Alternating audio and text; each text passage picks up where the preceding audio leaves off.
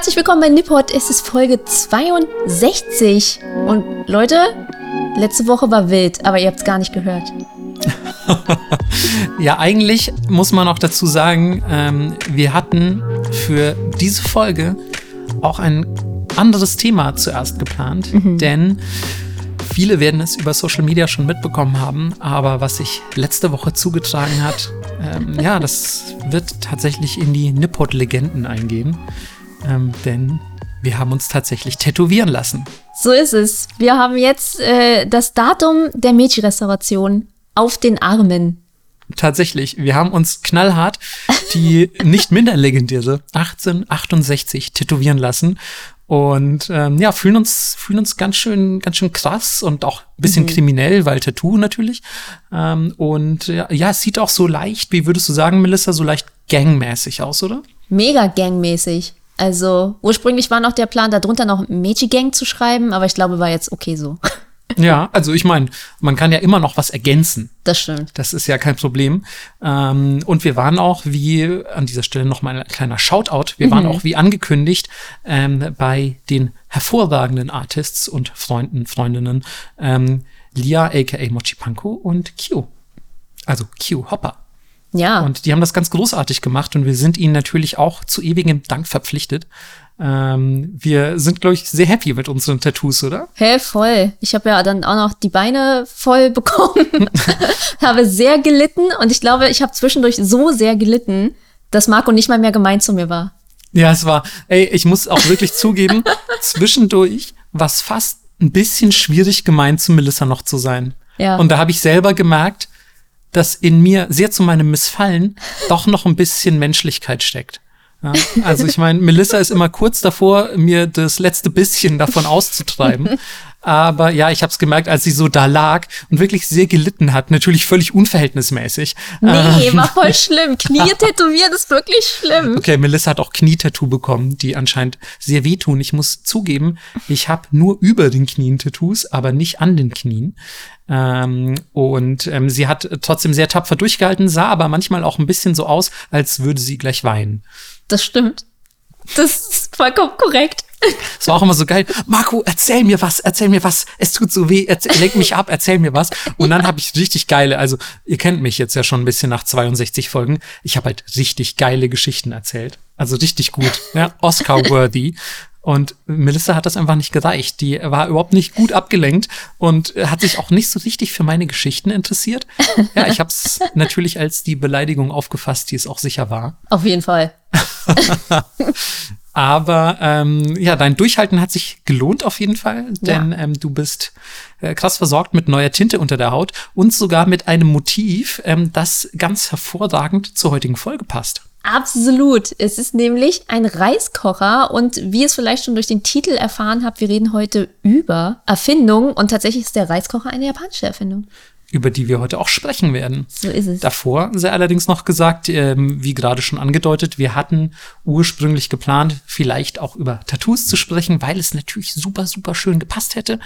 Und ähm, wir werden allerdings aus Gründen, die wir an dieser Stelle noch nicht verraten, mhm. werden wir einfach diese Folge zu einem späteren Zeitpunkt bringen. Aber keine Sorge, dieser Content entgeht euch natürlich nicht und Vorfreude ist ja bekanntlich die schönste. So ist es. Falls ihr jetzt alle denkt, Mann, ich will auch zur coolen Mädchen-Gang gehören, dann laden wir natürlich den Stencil, wir haben die Erlaubnis bekommen und auch die Datei zugeschickt bekommen, gerne hoch auf Twitter und Patreon, würde ich sagen. Und ja, genau, Twitter, Patreon und ja. wir können sie auch sonst noch mal irgendwie, weiß ich nicht, in eine Insta-Story hauen oder sonst wo. Ja. Aber ihr werdet auf jeden Fall rankommen, falls ihr Bock haben solltet, ebenfalls eine 1868 unter eurer Haut zu tragen. Und wir würden uns natürlich mega freuen, ja. wenn ihr das tatsächlich durchziehen solltet. Also dann ist ja ganz, ganz klar, dass ihr uns auf jeden Fall äh, Fotos schicken müsst ähm, oder am besten Tattoo-Livestream, was auch immer. Ähm, also ja, das fände ich schon, das finde ich schon ganz schön cool. Das wird ziemlich krass, ja. auf jeden Fall. Und äh, auch in meinem, in meinem Schmerz-Fiebertraum war ich zwischendurch auch so, oh, lass doch auch Merch machen. ja, Melissa, was du sowieso an dem Tag alles gesagt hast. Ja. Ja, wirklich. Also man kann, kann froh sein, dass niemand protokolliert hat. Ja, auf jeden Fall. Also Gre Grenzerfahrung. Mit mir im Tattoo-Studio an besonders schlimmen Stellen Grenzerfahrung. Auf jeden Fall. Also ähm, das war auch, glaube ich, das erste Mal, dass ich dich in so einer Lage gesehen habe. Ja, also ich konnte auch nicht kontern teilweise. Marco nee, hat irgendwas gedroppt und ich wusste, dass die Vorlage ist so simpel, aber ich konnte mich nicht konzentrieren. Du, du warst wirklich leichte Beute. Ja, wirklich. und ja, du hast also du warst so so komplett wie in einem, so einem Delirium auch. Ja. Also du hast teilweise auf Sachen, die man dir gesagt hat, nicht mehr reagiert. du, du warst einfach so da gelegen und hast gelitten. Ja. Was halt für mich persönlich ein absolutes Hochgefühl war. Also ich habe selten so viel innerlich gelacht wie in diesen beiden Tagen. Ähm, aber ja, also es war schon interessant, dich auch mal in dieser Position zu sehen. Denn, ja. ähm, wie ihr sicher wisst, ist Melissa sonst normalerweise sehr vorlaut, frech und schlecht erzogen. ähm, Ey, wenn meine Mutter das hört, die gibt dir eine nächste Mal. Wer ist hier schlecht erzogen worden? ja, ich, ich, ey, ich will mich da gar nicht ausnehmen, ne? Aber man muss immer erst vor der eigenen Tür kehren. Aber um meine Erziehung geht's hier nicht, Melissa. Ähm, reiß dich mal ein bisschen zusammen. Niemals! ja, ich weiß, zusammenreißen, nicht so dein Ding. Nee. Ähm, Auseinanderreißen ist mehr so mein Ding. Aber Melissa, jetzt mal ja. ernsthaft, wie stehen die Chancen für weitere Nipport-Tattoos? Ja, ich, also ich bin jetzt, ich merke, wie es so bei mir angefangen hat mit Schwachsinn. Jetzt wird es langsam so ein bisschen schwachsinnig. Warte, Entschuldigung, ähm, willst du willst du sagen, die Meiji-Restauration sei Schwachsinn? Ja, absolut. Alter, wenn das der Meiji-Kaiser hört. So, ich habe immer noch einen sehr ästhetischen Anspruch, aber ich kann mir jetzt mehr, mehr Blödsinn tätowieren. Also eine Box voll Rauch sehe ich auch noch, muss ich sagen. Hm, verstehe ich, verstehe ich. Also ich muss auch dazu sagen, also wer mich mal gesehen hat, zum Beispiel, wobei in dem Video, das ja. du letztens hochgeladen hast, trage ich ja lange Ärmel. Aber man sieht es vielleicht ein bisschen an Hals und Händen, aber ich bin schon relativ tätowiert. Und ähm, das hat ursprünglich angefangen mit einem traurigen Smiley. Und ich dachte mir so, ja, das, das reicht alles. Das, das passt schon so. Ich habe jetzt mal Tattoos ausgecheckt, war ganz interessant. Und dann habe ich mir irgendwann gesagt, ja, komm, okay, einer geht noch, aber habe noch so diesen Anspruch gehabt, ja, das muss ja vielleicht auch was bedeuten und na, es sollte schon auch was Ernsthaftes sein. Und mittlerweile sind meine Tattoos halt kompletter Schwachsinn. Also es ist wirklich nur noch Blödsinn. Ich habe zum Beispiel ein Alien-Rapper auf dem Arm, der Butts sagt, also Popos auf Englisch oder keine Ahnung. Jetzt zum Beispiel auch Puchita aus Chainsaw Man. Ja. Ähm, ist natürlich kein Schwachsinnstattoo, ist einfach ein sehr schönes Tattoo. Ja. Aber ich will damit sagen, so die Hingabe an die Motive ist ein bisschen geschwunden. und man ist so, ich war auch schon beim Tätowieren und habe gesagt, ey, hast du noch Zeit? Kannst du mir kurz das noch vielleicht so hier hinten an den Hals tätowieren? Und dann so, ja klar, kann ich's freehanden? Ja, mach einfach. Ja. Ja, also ja. es ist so, irgendwann ist es dir auch egal. Ja. Also ich bin auch an dem Punkt so, ich bin einfach wie so ein Sticker-Album. Ey, so fühle ich mich auch. Ja. Ähm, ja, irgendwann könnten wir vielleicht so, so menschliche Nippot-Sticker-Alben sein oder Jahreszahlenlisten. Und ähm, ja, was könnte man sich als zweites? Ich würde sagen, vielleicht 16.2, ne, Melissa? Stimmt's? Stimmt's, Melissa? Oh Gott. ich so, hm, gar nicht aufgepasst. Ich Mann. weiß, darüber haben wir auch beim Tätowieren geredet, aber wie ja. gesagt, ich war im Schmerzfiebertraum. Ja, es ist äh, kurz noch für alle, die es interessiert, aber ihr wisst das ja sicher alle, weil ihr ähm, mehr aufpasst was, als was Melissa. Hey, nee. Nein, Nein, fuck. Alter, Mel oh, richtig peinlich. Melissa, du bist echt so, du bist die Popkultur zuständige, muss man echt mal sagen. Ist so. Ähm, ist die Edo Jidai natürlich. Ab da fängt das Tokugawa Shogunat an. Stimmt, weil wir, naja. Ähm, wir können uns natürlich auch, ähm, keine Ahnung, Minamoto no Yoritomo, den ersten Shogun oder so, tätowieren lassen, als mhm. großes äh, Port Porträt auf den Rücken oder so. Also vielleicht, ich habe das Gefühl, es wird mal Zeit für ein Yokai-Tattoo. Okay, aber es ist super schwierig, weil welchen Yokai würde man sich tätowieren lassen? Ja, eben. Man muss halt wirklich den. Oder jeder darf äh, sein oder ihren Lieblings-Yokai tätowieren. Mm. Das ja. finde ich auch legitim. Ja. Weil dann würde ich Gengar nehmen. hm. Ja, muss ich, muss ich noch mal in mich gehen. Ja, okay. Wir überlegen uns das und halten euch natürlich auf dem Laufenden. Ja. Was ich übrigens abschließend noch erwähnen möchte, ich finde es sehr faszinierend, dass all deine Tattoos in Farbe sind. Ja, aber ich finde es auch faszinierend, dass alle deine Tattoos in schwarz sind. Echt findest du, weil das ist ja, glaube ich, sehr gewöhnlich. Ja, ist mehr common. Alle Tattoos ja. in schwarz. Voll. Aber bei Melissa sind tatsächlich alle Tattoos, auch natürlich die 1868, mhm. ähm, sind in Farbe.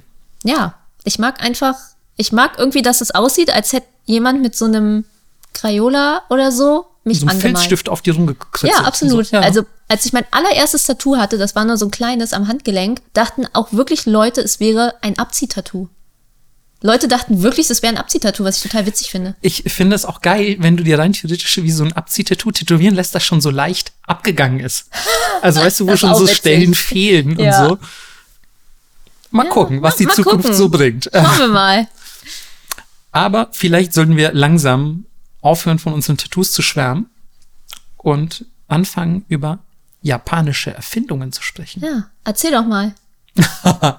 Soll ich anfangen? Ja, bitte. Ich glaube, ich habe auch eine mehr als du. Das geht wieder auf. Wie immer. Ähm, ja, wobei, du hast schon gedroppt im Vorfeld, dass der Reiskocher wohl ähm, eine sehr ereignisreiche Geschichte hat. Ähm, Ja, das, das war ziemlich unterhaltsam und ich sage jetzt schon mal, bei all meinen Erfindungen habe ich alle technischen Details und so chemische Formeln etc. Ich habe alles weggelassen. Ich habe mich nicht verkünstelt diesmal. Ich bin super gespannt, weil allein schon mit Reiskochern und ähm, also wir haben uns zumindest abgesprochen, was wir uns gegenseitig vorstellen an Erfindungen. Und ich kenne noch eine der Erfindungen, die Melissa vorstellen möchte. Und auch da bin ich mir sicher, wenn sie gewollt hätte, hätte sie sich verkünsteln können. Ich hätte eine ganze Folge drüber machen können.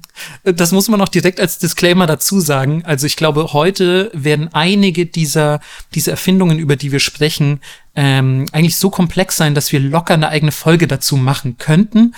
Aber einerseits würden die entweder sehr technisch werden oder einfach ja sehr fachspezifisch. Gleichzeitig soll es hier natürlich um eine Übersicht gehen, ähm, die ja euch so die wichtigsten oder ein paar der wichtigsten japanischen Erfindungen vorstellt. Ja, und es ist ja auch nach wie vor ein Infotainment-Podcast. Es ist vor allem ein Performance-Podcast, würde ich sagen, ja. Ja, dann, dann, dann gönn mal jetzt. Auch hier ganz wirklich, das ist auch der letzte Disclaimer, bevor ich sage, äh, was die erste Erfindung ist, die ich vorstellen möchte.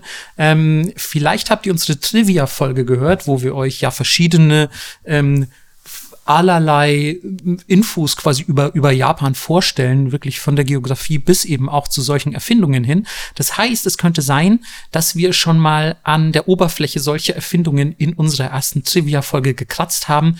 Trotzdem, da es sich eben um wichtige Erfindungen handelt, wollen wir sie in dieser Folge nochmal ausführlich vorstellen. Yes. Und ich würde anfangen mit einem sehr schmissigen Begriff, nämlich dem taktilen Gehwegpflaster. Ich, Okay. Ich finde, das sagt sich auch einfach sehr schmissig. Ist vielleicht auch ein Tattoo wert, oder? Einfach mal so, aber das Wort einfach ausgeschrieben. Taktiles Taktiles Gehwegpflaster 1868. Represent. Das geht dann aber um meinen Arm rum. Ja, bei dir wahrscheinlich zweimal, Ja. je nach Schriftgröße.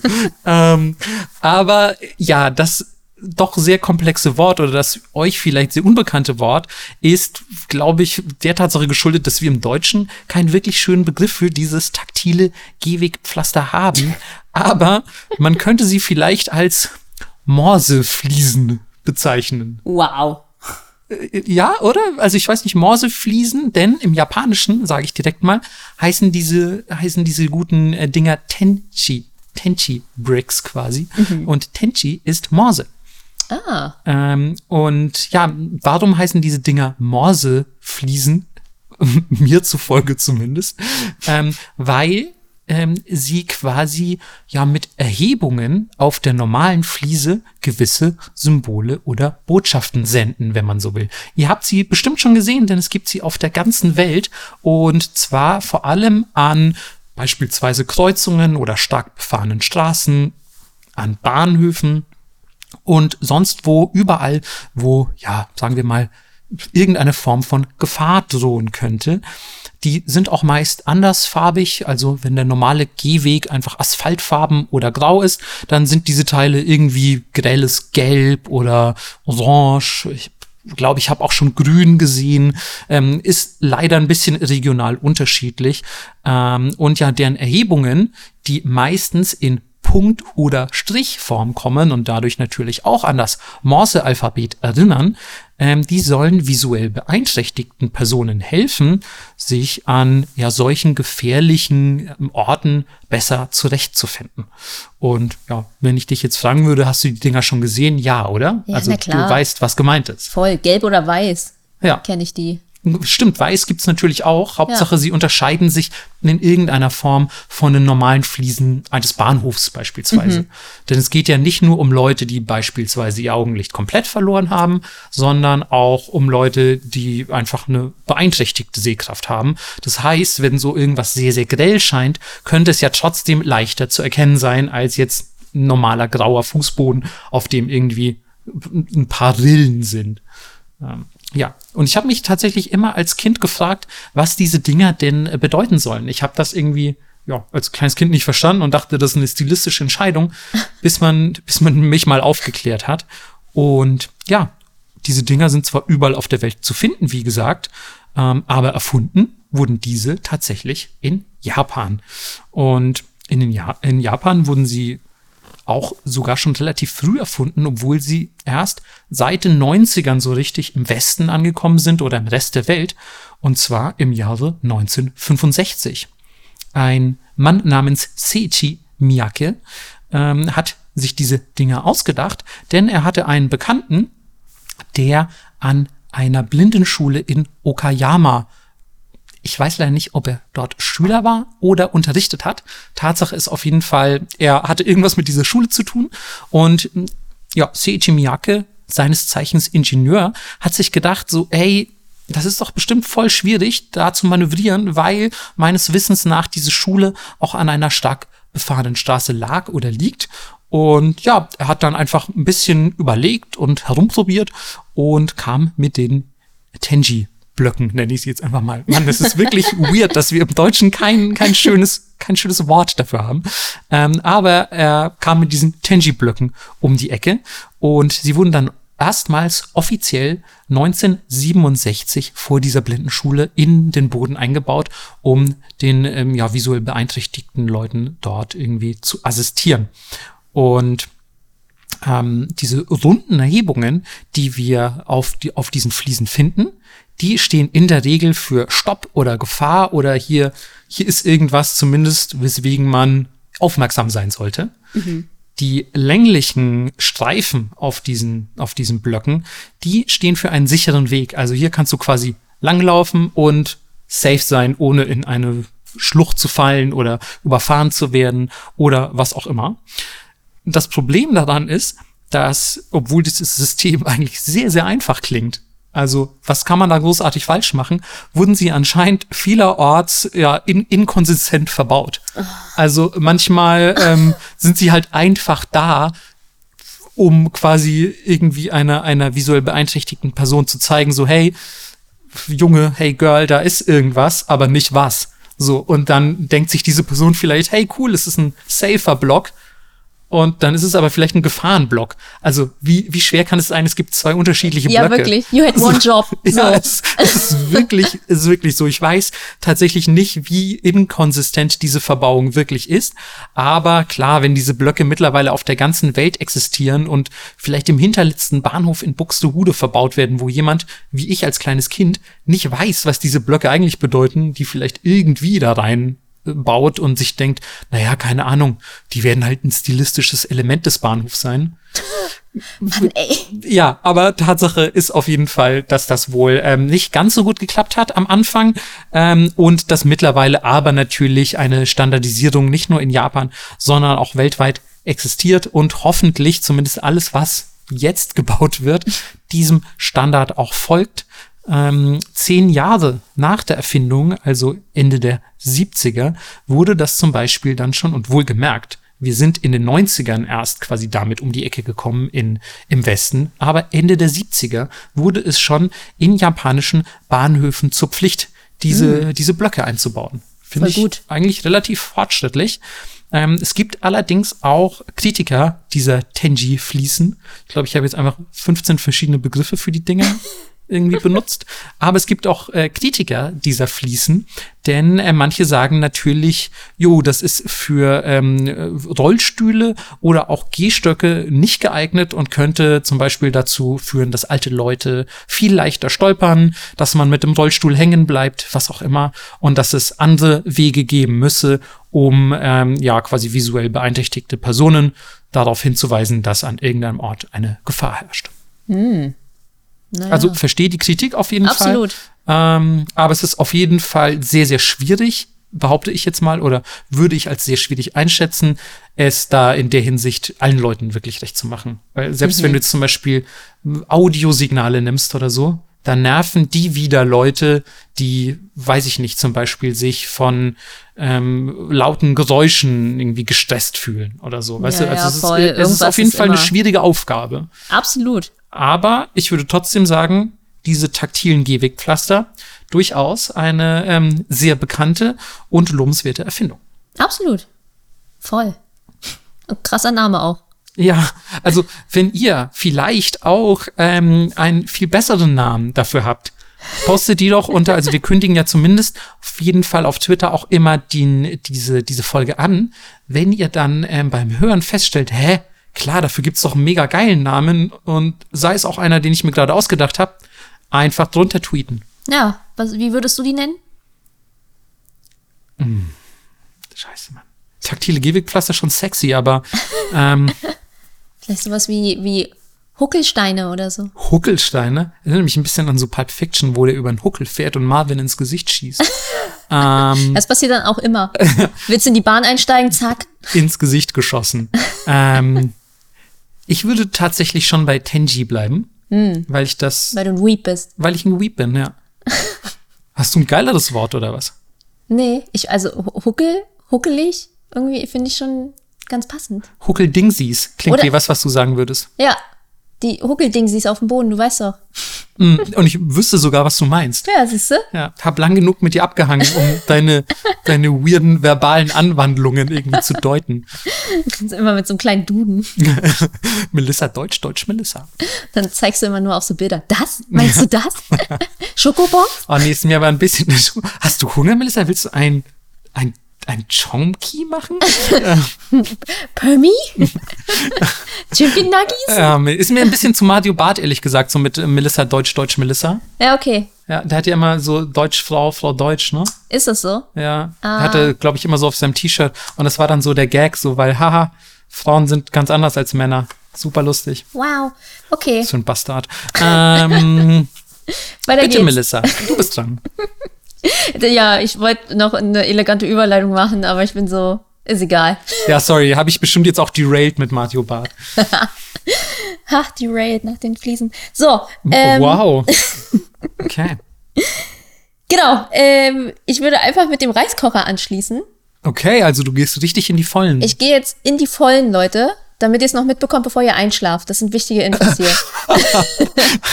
ich glaube, viele Leute sind schon beim äh, Wort taktiles Gehwegpflaster sofort weggedöst, sofort ohnmächtig geworden einfach.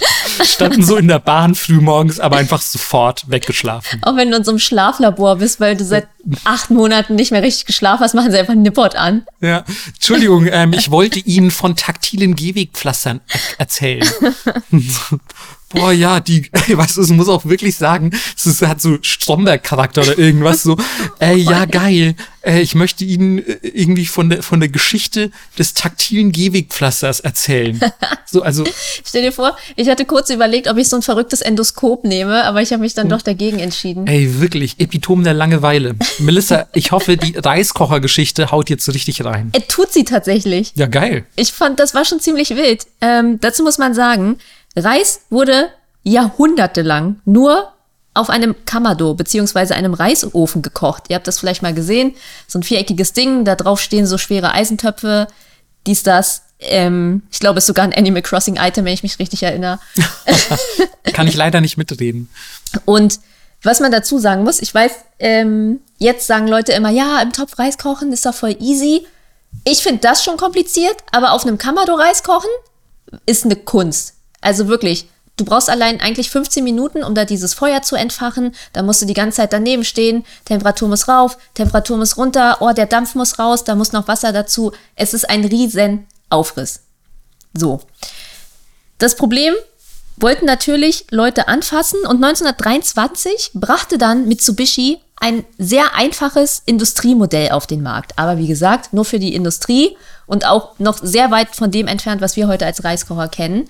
Und 1930 benutzte dann das Militär Reiskocher für den Einsatz im Feld.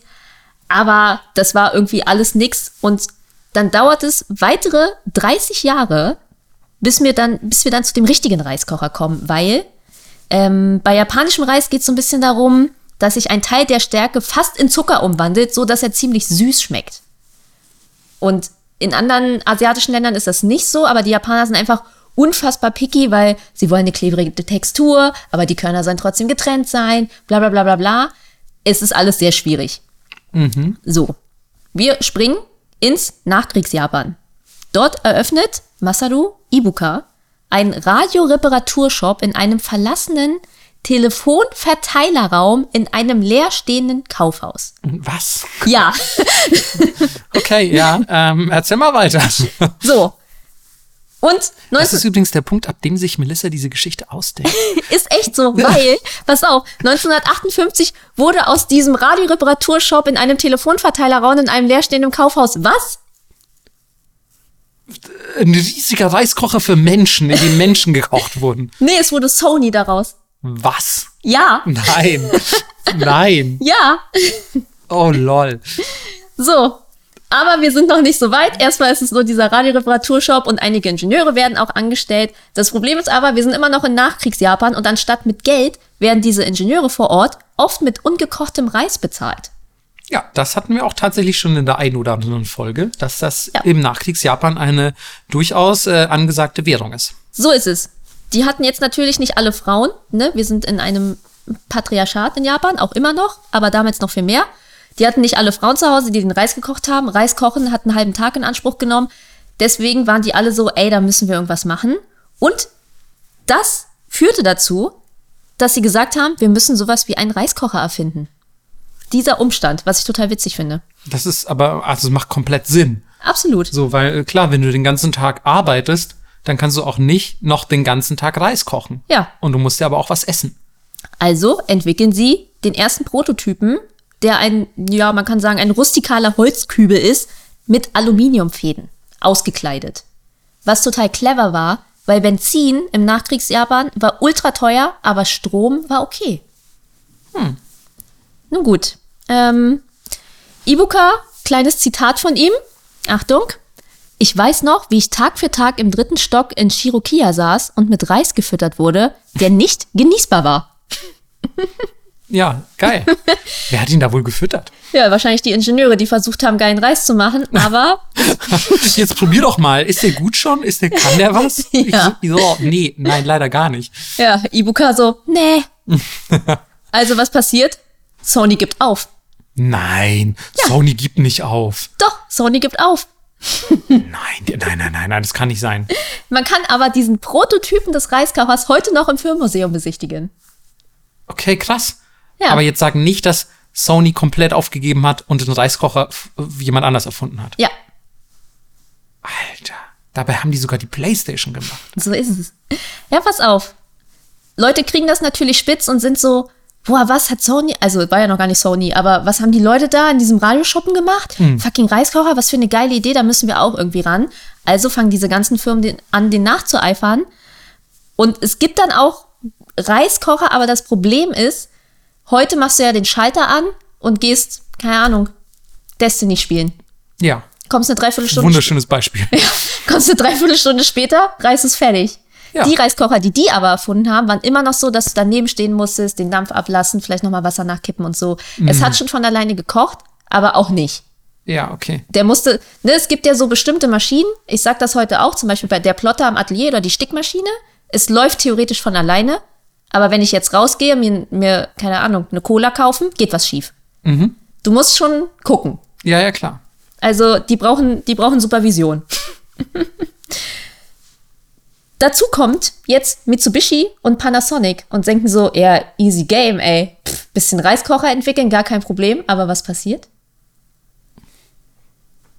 Alles explodiert? Ja, beide geben auf. Was? Ist das, die, ist das die krasseste Erfindung aller Zeiten? Ja. Was, was geht ab? Okay. Mitsubishi und Panasonic kriegen es auch nicht geschissen. Ja, es war 100 pro Toshiba dann. nicht schlecht. Oh, wow, okay. Äh, ich bin yes. so gespannt. Ja. Also, wir haben jetzt die frühen 1950er und ein Toshiba-Vertreter namens Shogo Yamada verkauft eigentlich Waschmaschinen. Natürlich. Aber die ist ja vom Reiskocher auch gar nicht so weit entfernt. Ja, geht von Tür zu Tür und ist so, hey, gucken Sie unsere geilen Waschmaschinen und redet natürlich mit den Hausfrauen und fragt so, was ist denn eigentlich das Nervigste? Wo, was brauchen Sie? Was wünschen Sie sich denn? Und fast jede Hausfrau sagt, das Reiskochen geht mir mega auf den Sack. Ich brauche einfach einen halben Tag hier, bis der scheiß Reis fertig ist. Ich muss hier trotzdem jeden Tag Reis kochen. Es nervt. Mhm. Und der denkt sich so, hm, okay, ähm, da müsste man vielleicht irgendwie ran. Und kurz darauf kommt tatsächlich ein, man könnte sagen, vom Glück verlassener Hersteller von Wasserkochern zu ihm und fragt nach Arbeit. Und dann denkt sich, ähm, ja, der Typ so, weißt du was, das ist doch hier ein sinnvoller Job für dich. Und der Herr heißt Yoshitada Minami. Und der hat natürlich überhaupt keine Ahnung, wie man Reis kocht, weil das macht ja seine Frau. Also was macht der schlaue Mann? Der holt sich seine Frau dazu. Mensch. Das jetzt, äh, jetzt, ich liebe es, dass es jetzt klappt oder wahrscheinlich klappt, wo zum ersten Mal eine Frau ins Spiel kommt. Exakt so, so Wo ich es. mir denke, so, yo, die machen seit Jahrhunderten euren Reis. Habt ihr die nicht vorher auch mal gefragt, so, ob die Tipps haben oder? Nee, natürlich nicht. Deswegen hat es auch nicht geklappt. Ah, Alter, solche Dullis. Naja, jedenfalls, Fumiko kommt dazu und ist so, okay, ähm, ich mache den ganzen Tag nichts anderes, Tag ein, Tag aus. Und ähm, guckt sich tatsächlich an, was bis jetzt gebaut wurde und befasst sich mega krass damit, obwohl sie, wie gesagt, ne, ich, ich setze es mal in Klammern, nur Hausfrau ist und keine Ingenieurin oder so. Mhm. Guckt sich aber trotzdem an, wie sind die Prozesse, woran hakt's, warum wird der Reis nicht so geil, wie wenn ich den mache, mhm. etc. etc. Und er hat aber natürlich, weil er ja diese Wasserkocher herstellt, das technische Know-how, um das so, so zu machen. Und die testen dann echt Tag ein, Tag aus Prototypen, die kochen in der sengenden Hitze, dann wirklich bei minus 10 Grad, checken die, okay, warum hat es jetzt hier geklappt und vorher nicht? Was muss jetzt hier gemacht werden? Und im Endeffekt waren es dann mehrere Schichten mit Isolation und Dampf ablassen. Also es ist wirklich, dieser Artikel war so lang, dass irgendwann kennst du es, wenn du liest, aber du liest gar nicht mehr. Hm, du, also du äh, quasi liest die Worte ja. einzeln Ne, so, aber du, und du verstehst quasi, dass da Text steht, den du auch, ja, den du durchdringen kannst intellektuell, aber du aber erfasst die Zusammenhänge nicht mehr. Ne? Genau. Also es ist irgendwie so, also, ja, ich habe jetzt 18 Worte am Stück gelesen, ich kenne die alle. Was die zusammen bedeuten, überhaupt keine Überhaupt keine Ahnung. Ja. Naja, an dem Punkt war ich, deswegen erspare ich euch das auch. Mhm. Jedenfalls, Toshiba knallt den Reiskocher raus und die Welt ist nicht mehr die gleiche, Leute. Alter, es war wirklich Toshiba. Geil. Es war wirklich Toshiba. Innerhalb eines Jahres produzierte Toshiba 200.000 Reiskocher pro Monat. Pro Monat? Pro Monat. Wow. In dem Jahr der Erfindung des Reiskochers. Obwohl die Dinger Ansage. auch noch mega teuer waren. Ich habe leider nicht rausgefunden, wie teuer. Mhm. Aber schon, schon so, dass man schlucken musste. Naja. Und mehr als 50 Prozent der japanischen Haushalte, Haushalte hatten dann am Ende des Erfindungsjahres einen Reiskocher in der Küche stehen. Wow, das ist spektakulär, ehrlich gesagt. Ja. Das ist eine, vor allem eine Geschichte, wirklich sehr viele verschiedene Zufälle und, und äh, Konstellationen, die ja, ja, völlig glücklich abgelaufen sind. Also mhm. wäre zum Beispiel die Frau nicht gekommen, so hätten wir wahrscheinlich heute noch keinen Reiskocher. Absolut. Ähm, und aber auch, dass es irgendwie an so vielen unterschiedlichen Stellen versucht wurde, niemand es geschafft hat. Ja. Also das ist, es war ein langer Weg zu perfekt gekochtem Reis, würde ich sagen. Ja, es gibt tatsächlich auch ein ganzes Buch darüber über ähm, da auch so ein bisschen so ein Stück weit die Befreiung der Frau aus der Küche, weil sie nicht mehr die ganze Zeit da stehen musste mhm. und dann ähm, andere Dinge tun konnte, theoretisch sogar halbtags arbeiten, weil sie ja nicht mehr den Reis beaufsichtigen musste und so. Also es war sehr interessant. Aber da merkt man auch, ne, wie, wie wichtig so der Reis überhaupt war und natürlich auch die Ernährung des Menschen überhaupt ist, ne? Dass ja. quasi eine Person einfach den halben Tag zu Hause sein muss, um zu garantieren, dass ja. das was zu essen da ist, dass man dass man irgendwie die Familie am Laufen hält und so. Das ist schon auch, also man, man unterschätzt voll oft, glaube ich, wie viel unsere technischen Errungenschaften unser Leben erleichtern. Mhm. Also wie kompliziert die Dinge früher waren und ja. wie wenig Zeit man für Spaß gehabt hätte. So. Alle auch Wäsche waschen und so ein Kram. Klar. So also, runter an Fluss mit deinem Waschbrett. Ja. Echt abgefahren, ey. Ja. Aber das war wirklich ähm, interessant. Auch so die einzelnen Reiskocher, wie das jetzt so abläuft mit App bedienen und dann Leute, die damit werben, ja, der schmeckt wie vom Kamado etc. Schon wild. Ja, vor allem, also ich meine, man muss dazu sagen, ich glaube, in deutschen Haushalten ist der, der Reiskocher natürlich noch nicht ganz so verbreitet, aber im, im asiatischen Raum und natürlich auch bei, bei asiatischen Familien oder bei, bei fucking Weeps natürlich auch, ja. ähm, die, die ähm, sonst wo irgendwo im Westen leben, ist das einer der elementarsten Gegenstände im Haushalt. Also da ist das ja sowas wie der Wasserkocher oder. Genau. Ja, also sowas wirklich sehr, sehr, sehr Elementares. Ja, also würde der kaputt gehen, würde ich am nächsten Tag einen neuen kaufen. Ja, sowas eben. Ja. Ja, vielen, vielen Dank.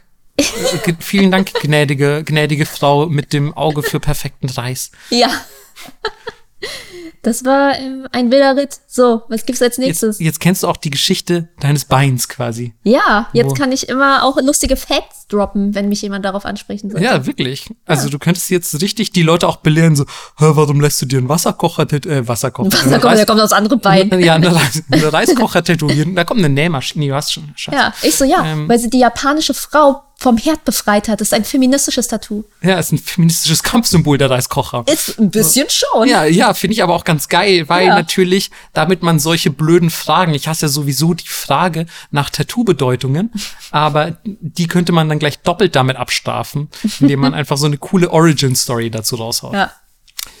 Ich würde tatsächlich weitermachen mit einem, ähm, mit einem Inhalt, über den wir, glaube ich, auch schon mal in einer vergangenen Folge gesprochen haben. Es könnte ebenfalls die Trivia-Folge gewesen sein. Es ist der QR-Code. Wow, tot geglaubt und dann zurückgekehrt. Zumindest im Westen. Ja. Ähm, denn äh, in Japan beziehungsweise Asien war der nie wirklich weg seit seiner Erfindung. Und ähm, falls ihr euch jetzt fragt, was ist ein QR-Code? Es kann, glaube ich, durchaus in Deutschland Leute geben, äh, die das nicht so auf dem Schirm haben. Das sind auf vielen Verpackungen, Plakaten und weiß ich nicht sonst wo. Ähm, eigentlich, man findet sie im Alltag, wenn man genau hinschaut, an fast allen möglichen Orten. Ähm, sind so kleine Quadrate. Meist schwarz-weiß, gibt's auch mal in farblichen Abwandlungen, aber in der Regel sind sie schwarz-weiß und sehen nach einem sehr komplexen Muster aus, das auf den ersten Blick völlig random zusammengestellt erscheint. Und ja, wenn man sein Handy, früher musste man dafür eine spezielle App runterladen. Mittlerweile kann das eigentlich jedes Smartphone auch ohne zusätzliche App. Wenn man da mit seiner Kamera das Ding anvisiert, dann passiert Magie. Ja. Ähm, denn, denn dieser Code wird ausgelesen von irgendwas in eurer Handykamera, von eurem Handy. Und ja, in der Regel kann man eigentlich sagen, dass äh, dieses Ding eine URL enthält, in den meisten Fällen. Also da wird man dann einfach auf irgendeine Internetseite weitergeleitet.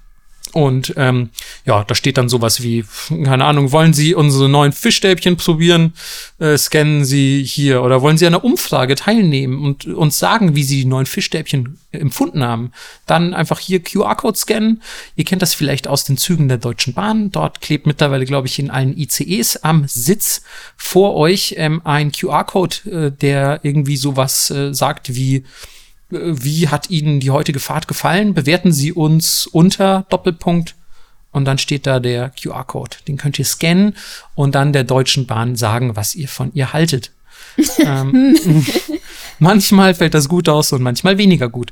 Ähm, und ja, dieser, dieser kleine mysteriöse Code, der, wie Melissa schon richtig angedeutet hat, in Deutschland oder vielleicht auch im westlichen Raum, muss man sagen, lange Zeit nicht so wirklich mega relevant war. Ich glaube, der hat hier auch bis zu Corona nie so richtig Fuß gefasst. Ja, also so. er war da, so, aber benutzt haben ihn nicht wirklich viele Leute.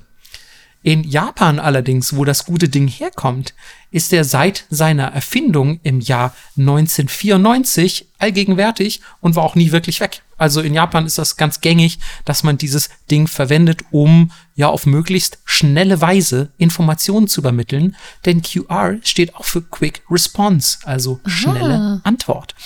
Ähm, und erfunden hat diesen QR-Code ein Mann namens Masahiro Hara.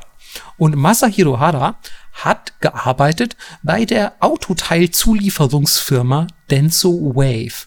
Ähm, und ja, ihr könnt euch sicher vorstellen, überall Fließbänder, irgendwelche Kartons, in denen ja Autoteile liegen und alles muss schnell gehen, alles wird an alle möglichen äh, Orte innerhalb dieser Fabrik transportiert, weiter verschickt, zusammengepackt und es muss natürlich im Idealfall möglichst automatisiert ablaufen. Und den Barcode, also dieses Ding aus, naja, was was Hitman so im Nacken hat, Agent 47 ist es, glaube ich, ne? Der, ja. also dieser aus Strichen, was ja auch heutzutage noch auf Produkten im Supermarkt hinten drauf ist. Ähm, und beispielsweise auch auf äh, hier Büchern und so weiter. Da sind ja überall Barcodes drauf. Also diese Aneinanderreihung ähm, senkrechter Striche in horizontaler Form. Das klingt jetzt unnötig kompliziert formuliert. Für, für das, was es ihr, ist. Ihr ja. habt alle schon mal einen Barcode gesehen, bin ich mir relativ sicher. Und die gab's natürlich schon. Der Nachteil des Barcodes ist ein bisschen, der kann nur horizontal gelesen werden und hat durch ja diese Anzahl und, und Stärke der Striche einen sehr begrenzten Informationsgehalt. Und ja, in der Autoteilfirma Denso Wave dachte man sich eben so, ey, wir bräuchten irgendwas, was nicht einfach irgendwie zehn Meter lange Barcodes erfordert. Wir brauchen irgendwie ein neues System. Und der gute Masahiro Hara, inspiriert von einem Go-Spielfeld, by the way, also Go kennt ihr sicher auch als ein ich nenne es einfach mal ein Asia-Schach. Hätte ich genau so gesagt. Okay, cool. ähm, ähm, genau, also es ist ähm, ein sehr beliebtes, wenn nicht sogar das beliebteste Brettspiel Asiens. Und ja, es wird mit weißen und schwarzen Steinen gespielt. Und ja, wenn ihr euch Schach vorstellen könnt, stellt es euch einfach in asiatisch vor. I don't know. ähm, und ähm, ja, inspiriert von diesem Spielfeld hat sich Herr Hadda daran gesetzt, einen neuen Code zu entwerfen, der dem Barcode um Längen überlegen ist. Und das hat er auch tatsächlich geschafft, denn der QR-Code erlaubt durch seine sehr komplexe Zusammensetzung, auf die ich hier natürlich nur oberflächlich eingehen kann, ähm, erlaubt er echt einen nahezu unendlichen Informationsgehalt. Also man kann ähm, natürlich nur eine begrenzte Menge an Informationen trotzdem darin speichern. Aber wenn es jetzt zum Beispiel darum geht, irgendwelche Autoteile irgendwie irgendwo hinzusortieren, so das, also da ist der Barcode so, äh, der Barcode sage ich schon, der QR-Code ist so flexibel und so umfangreich, ja, dass ihr bis zum St. Nimmerleinstag diesen Code verwenden könnt und mit irgendwelchen QR-Code-Generatoren im Internet euren, euren eigenen QR-Code erstellen könnt. Und ja, dieser Code, der ist meist quadratisch. Ähm, wenn ihr schon mal einen genauer beobachtet habt, ähm, dann wird euch aufgefallen sein, dass in drei von vier Ecken sind noch mal kleinere Quadrate, die ähm, für euer Handy oder das Lesegerät, mit dem ihr diesen Code auslesen möchtet, sofort klar machen, das ist ein QR-Code. Das ist quasi die Identifikation, so der Personalausweis eines QR-Codes, wenn man so will. Ähm, und das dritte oder das vierte Eck, Verzeihung, das vierte Eck fehlt, weil noch äh, zu erkennen sein soll, wie der Code gelesen wird. Also steht er auf dem Kopf, auf welcher, auf welcher Seite muss der stehen. Mhm. Normalerweise fehlt unten eines der beiden Ecken. Das heißt, es ist eine sehr clevere Variante, um schon mal das Gerät ähm, darauf einzustimmen, hey, hier gibt's einen QR-Code zu lesen, wenn du diese drei Dinge erkennst. Und dieser QR-Code besteht dann insgesamt aus 21 mal 21 bis 177 mal 177 Feldern. Also auch in der Größe sehr, sehr unterschiedlich. Man muss dazu sagen, heutzutage gibt es auch noch diverse Weiterentwicklungen des QR-Codes. Ähm, es gibt zum Beispiel auch mittlerweile horizontale QR-Codes, die ein bisschen eher an Barcodes erinnern und so weiter und so fort. Ich will euch nicht zu sehr langweilen, wenn ihr eh schon eingeschlafen seid. Aber auch diese famose Erfindung, die schon fast, ja, perfekt erscheint, wird natürlich noch weiter ersonnen und entwickelt. Ähm, ein Barcode kann bis zu drei Megabyte an Informationsgehalt speichern. Das klingt jetzt sehr abstrakt, aber natürlich kann man jede Information rein theoretisch in einer, in einer Byte-Menge bemessen. Ähm, man kann es vielleicht noch einfacher runterbrechen, wenn wir mal wieder im Bereich der URLs, also der Internetadressen uns bewegen, bis zu 4269 Zeichen. uh. Das ist ganz schön viel. Also da könnt ihr schon könnt ihr schon einiges an Text damit auch transportieren. Und was ich besonders interessant finde und was auch nochmal die Natur als Quick Response Code unterstreicht, der hat eine integrierte Fehlerkorrektur von bis zu 30 Prozent. Das heißt, wenn auch nur 70 Prozent dieses Codes lesbar sind, reicht das schon, um den Code auszulesen. Krass. Es ist völlig abgefahren. Ja, also er kann auch dann abgerissen teilweise oder verschmutzt sein. In sehr vielen Fällen kann man das Ding immer noch scannen. Und ja, wie dieser Code dann letzten Endes funktioniert, ist unglaublich kompliziert. Ich habe mir gestern Abend ein 20-minütiges Video darüber angeschaut, wie man QR-Codes liest. Und rein theoretisch, ähm, wenn du eine ASCII-Tabelle hast und Binärcode verstehst, könntest du den sogar von, von Hand lesen. Echt? Was, ja, was auch sehr abgefahren ist. Aber ja, ihr hört es hier schon, also ihr müsst Binärsprache, also 011 heißt 001 und so, ähm, das müsst ihr rein theoretisch drauf haben und eine, eine ASCII Programmiersprache. Ist es eine Programmiersprache? Äh, weißt du, selbst da hört es bei mir schon auf. Same. Äh, aber Coding, ne? Ist, ist das Code? Ey, Leute, ihr müsst auf jeden Fall ASCII drauf haben. ähm, also ihr müsst, ihr müsst ähm, an, der, an der Programmierfront schon irgendwie was vorweisen können, um zu verstehen, wie ein QR-Code funktioniert. Ich habe mir das Video angeguckt und ich hatte wirklich, muss ich sagen, obwohl ich mich für einen halbwegs cleveren Typen halte, also ich halte mich jetzt nicht für super intellektuell oder so, aber ich halte mich auch nicht für komplett blöd. So, und ich habe das gesehen und dachte mir so, Junge, was?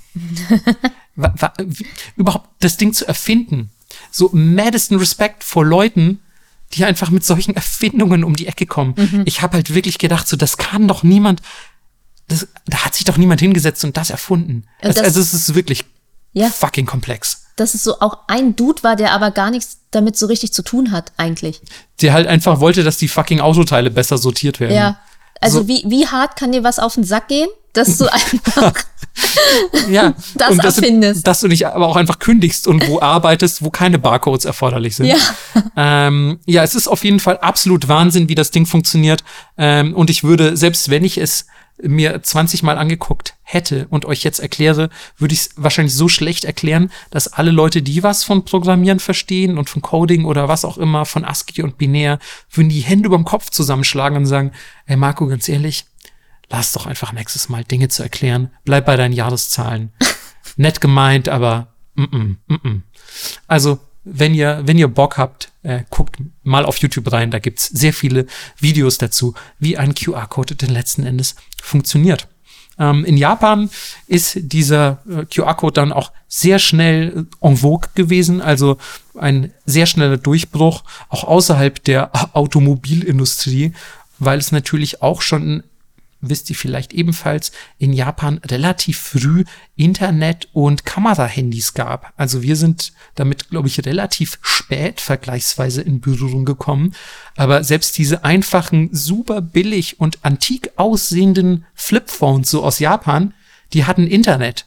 Und damit kannst du auch Mails verschicken. Und so in Japan hat man eigentlich seit jeher keine SMS und so geschickt, sondern Mails. Mhm. Was ich sau cool finde. Ja weil du natürlich erstens in der Mail auch mehr unterbringen kannst, wobei man dazu sagen muss, dass die damals auch relativ begrenzt waren. Aber also es zeigt schon einfach mal, wie fortschrittlich das japanische mobile Internet damals eigentlich war.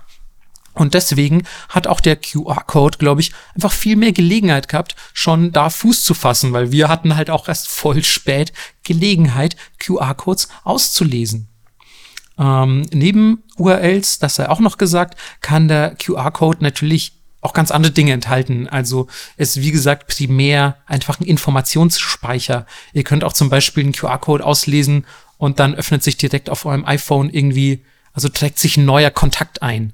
So, also da kann man ja alles Mögliche in diesen QR-Code verpacken. Es ist nicht immer automatisch ein Link. Ihr habt ja auch zum Beispiel euer Bahnticket, um mal wieder zur DB zurückzukommen. habt ihr, wenn ihr das ausdruckt, habt ihr mit so einem QR-Code. Und ja, die Schaffnerin, der Schaffner liest dann einfach diesen QR-Code aus und weiß so, ah ja, cool, da ist das ganze Ticket drin, ich weiß, wohin diese Person fährt, wer sie ist, was auch immer.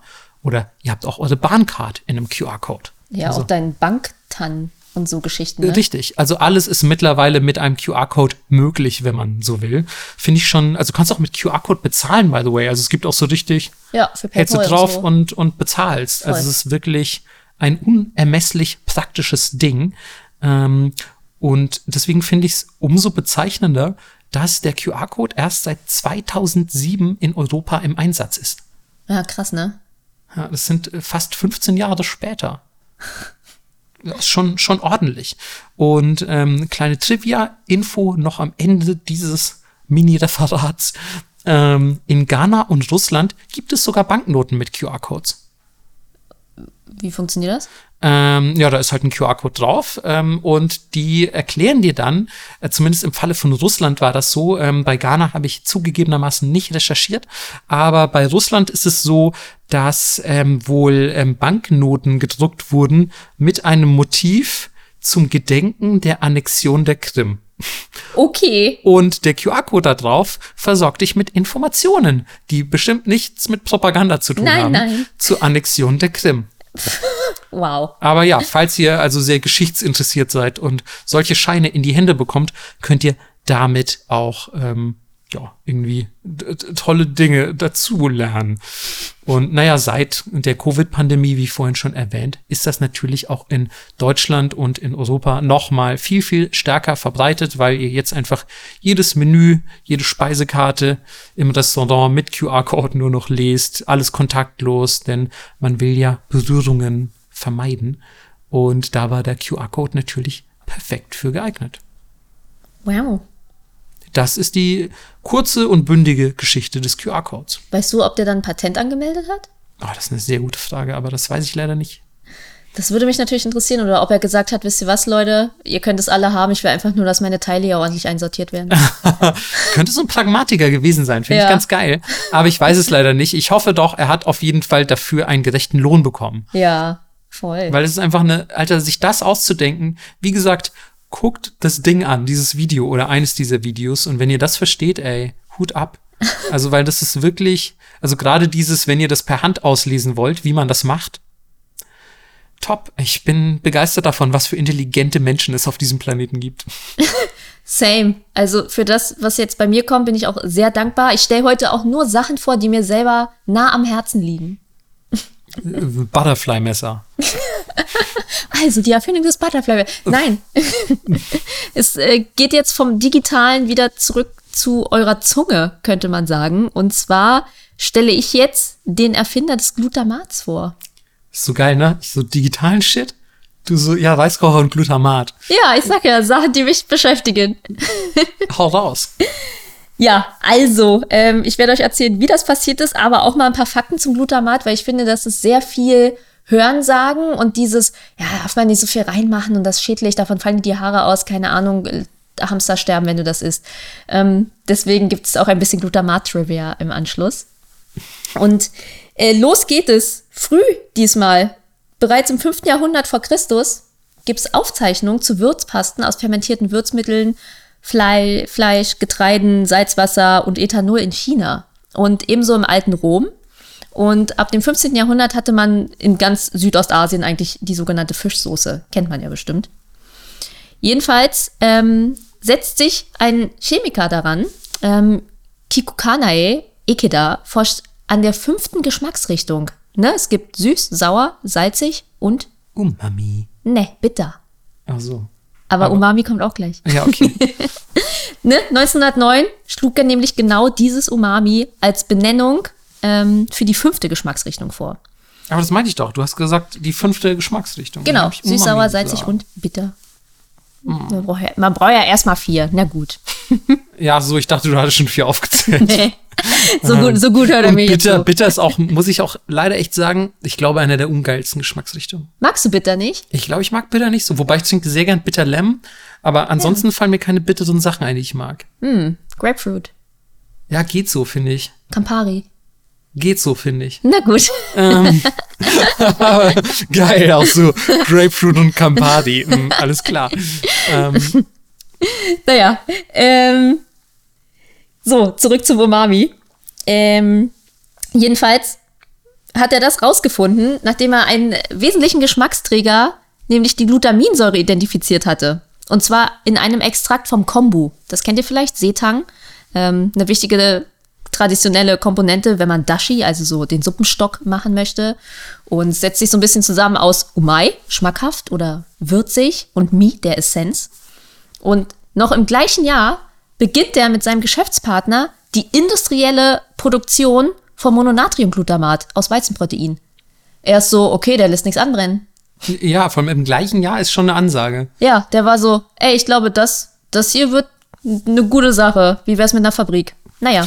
Ja, ey, wenn, wie sich Leute auch früher so gedacht haben, das ist eine geile Sache und dann, dann einfach gemacht. Ja. Also irgendwie, ich habe das, ich weiß nicht, ob ich mir das nur einbilde, aber ich habe das Gefühl, das gibt's heute nicht mehr so. Vielleicht ist auch schon alles erfunden, kein Plan. Nee, es kommt ja schon immer noch was. I don't know. Vielleicht kriegt man es nur nicht so krass mit. Ja, wobei die Frage ist natürlich auch, ob die Leute das damals so krass mitgekriegt haben. Ja. Nee, haben sie nicht, kommen wir gleich noch zu. Okay, Entschuldigung, bitte fahr fort.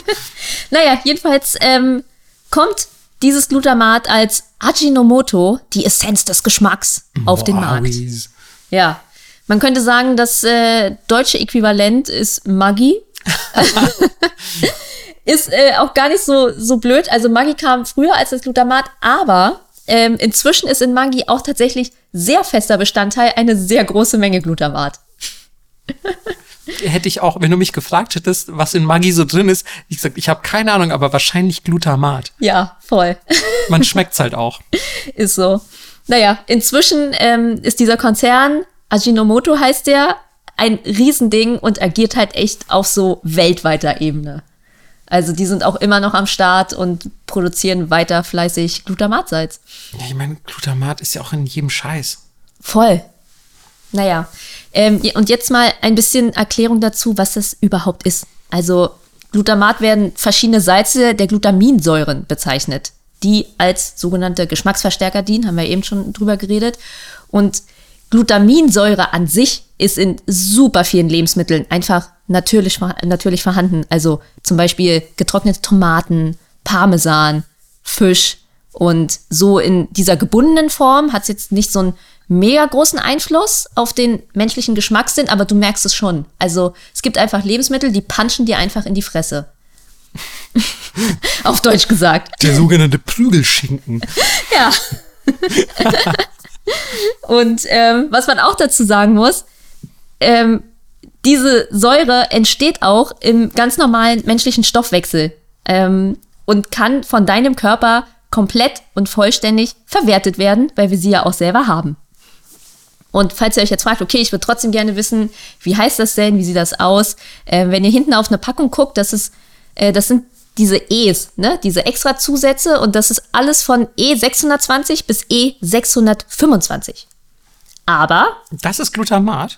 das sind verschiedene Glutamate, ja. Ha. Und jetzt sind wir aber in Deutschland und die Leute sind natürlich schlau, weil zwischendurch oder auch immer noch hat Glutamat einen sehr schlechten Ruf. Es kann auch sein, dass da einfach nur steht Würze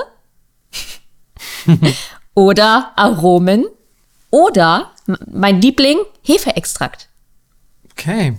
Weil ähm, im Hefeextrakt kommt das auf natürliche Form, also ganz natürlich vor und deswegen muss es nicht nochmal extra ausgezeichnet werden.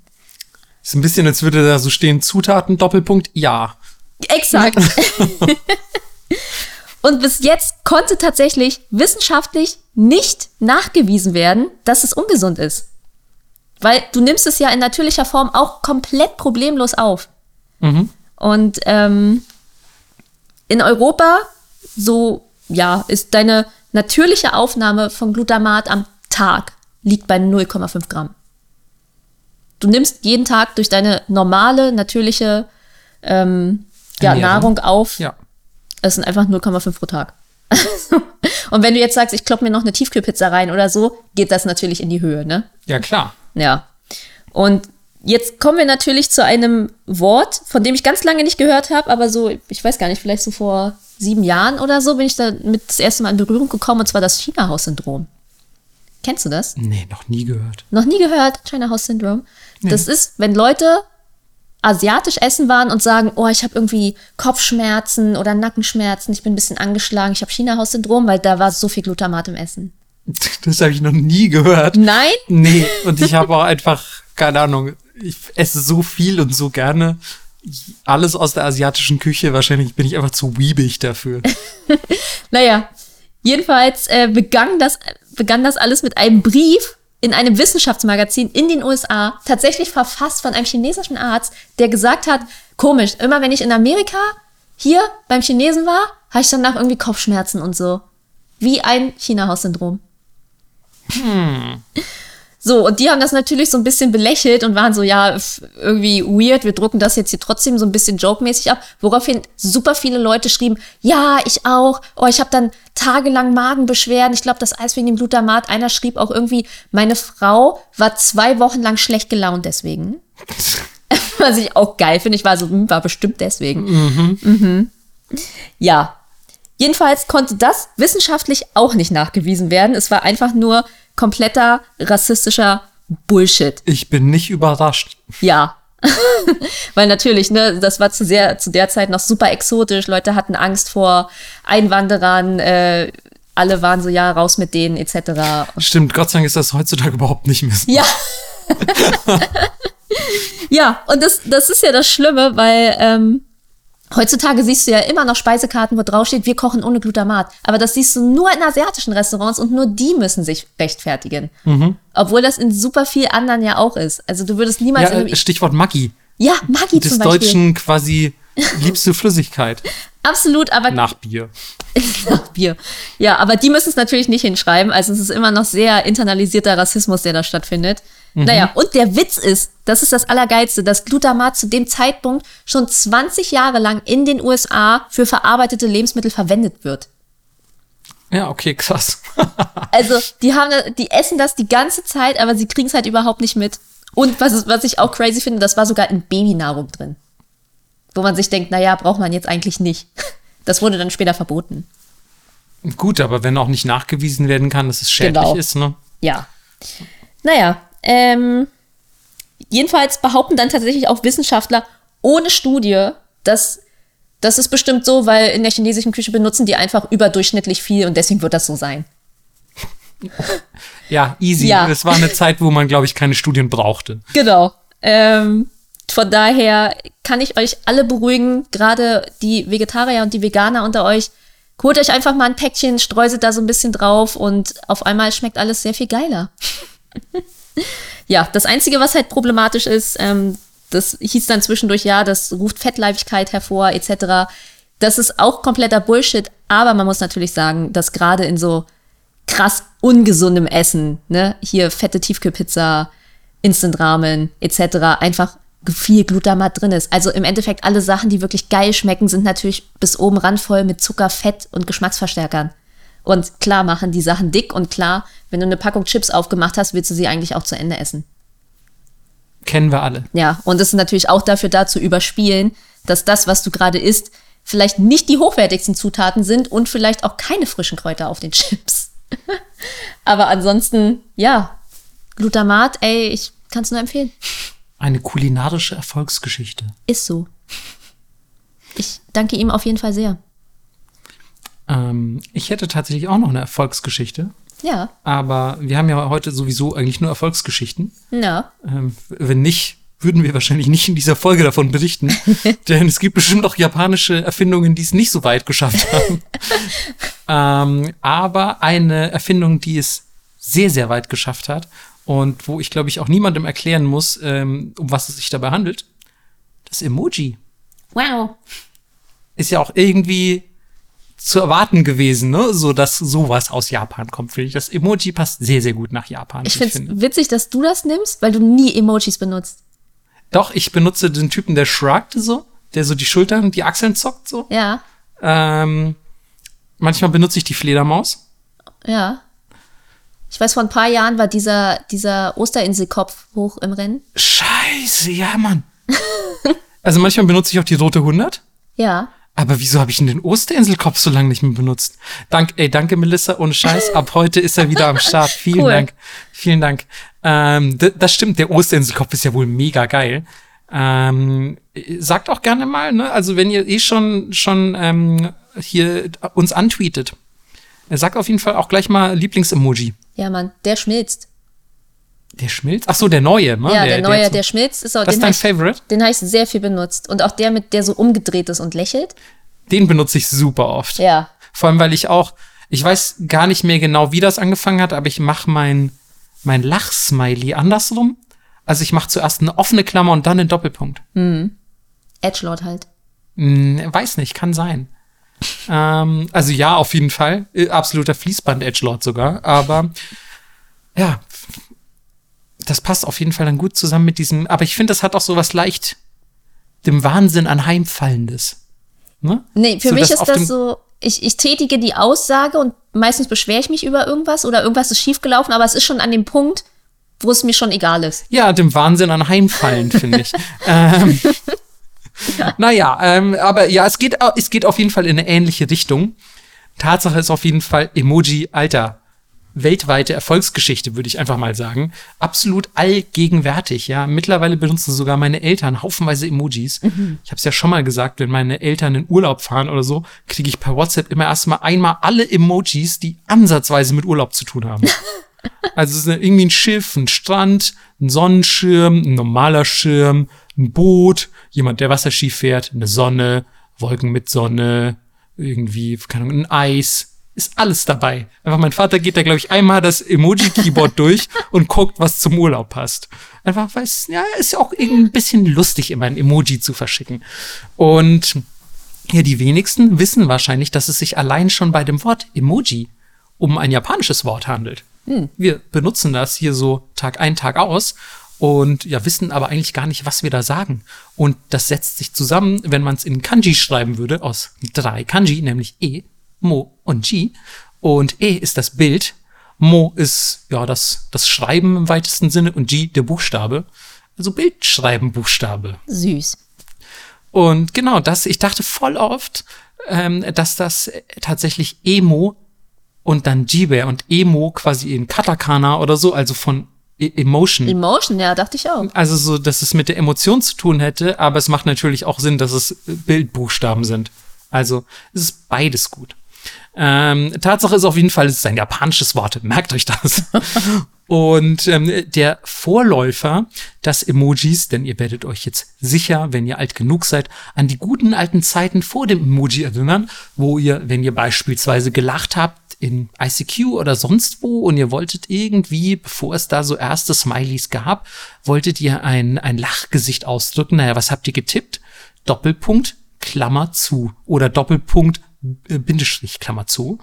Ähm, denn das sind die sogenannten Emoticons. Und die Emoticons, die gibt's eigentlich schon seit den frühen 80ern ähm, und sind ja, also schwer auf eine Person zurückzuführen, zu, zu führen, denn ja, ihr kennt das ja sicher, ähm, wenn man, wenn man, weiß ich nicht, den Taschenrechner schräg hält und irgendwie, weiß ich nicht, den ja Doppelpunkt und die Klammer beispielsweise tippt, hat man lachendes Gesicht oder andere andere Muster und Formen. Also es war bei uns immer so ein Running Gag irgendwie, wenn man dann die ersten Taschenrechner hatte, ja, ja. mit denen man auch so Sonderzeichen Klar. machen konnte und dann hä, halt's mal schräg, lol uh. und dann uh. steht da Esel oder so. Ja. Naja, weißt du, ist es so oder halt auf den Kopf halten und so und es war alles immer super lustig.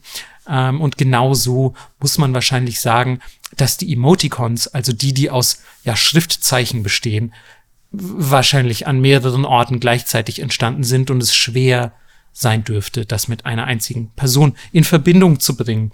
In Japan gab es außerdem seit jeher die Kaomoji, denn in Japan gibt es auch relativ komplexe Keyboards, also digitale Keyboards, weil natürlich auch Japan ein sehr komplexes Schriftsystem hat und ja, es da Sonderzeichen gibt, die es bei uns so nicht gibt. Und daraus lassen sich ganz hervorragende, ja, muss man einfach sagen, Emoticons formulieren. Also wir haben sie alle bestimmt schon mal gesehen, wenn wir ein bisschen im weebigen Bereich unterwegs sind, die dann so sehr sehr cute und sehr elaboriert aussehen mit irgendwie, das in einem Emoticon sind dann 15 Zeichen, irgendwie so ein kleiner Kirby, der einem so ein, so ein Herz zuhaucht oder sowas. Also es ist wirklich alles Mögliche dabei.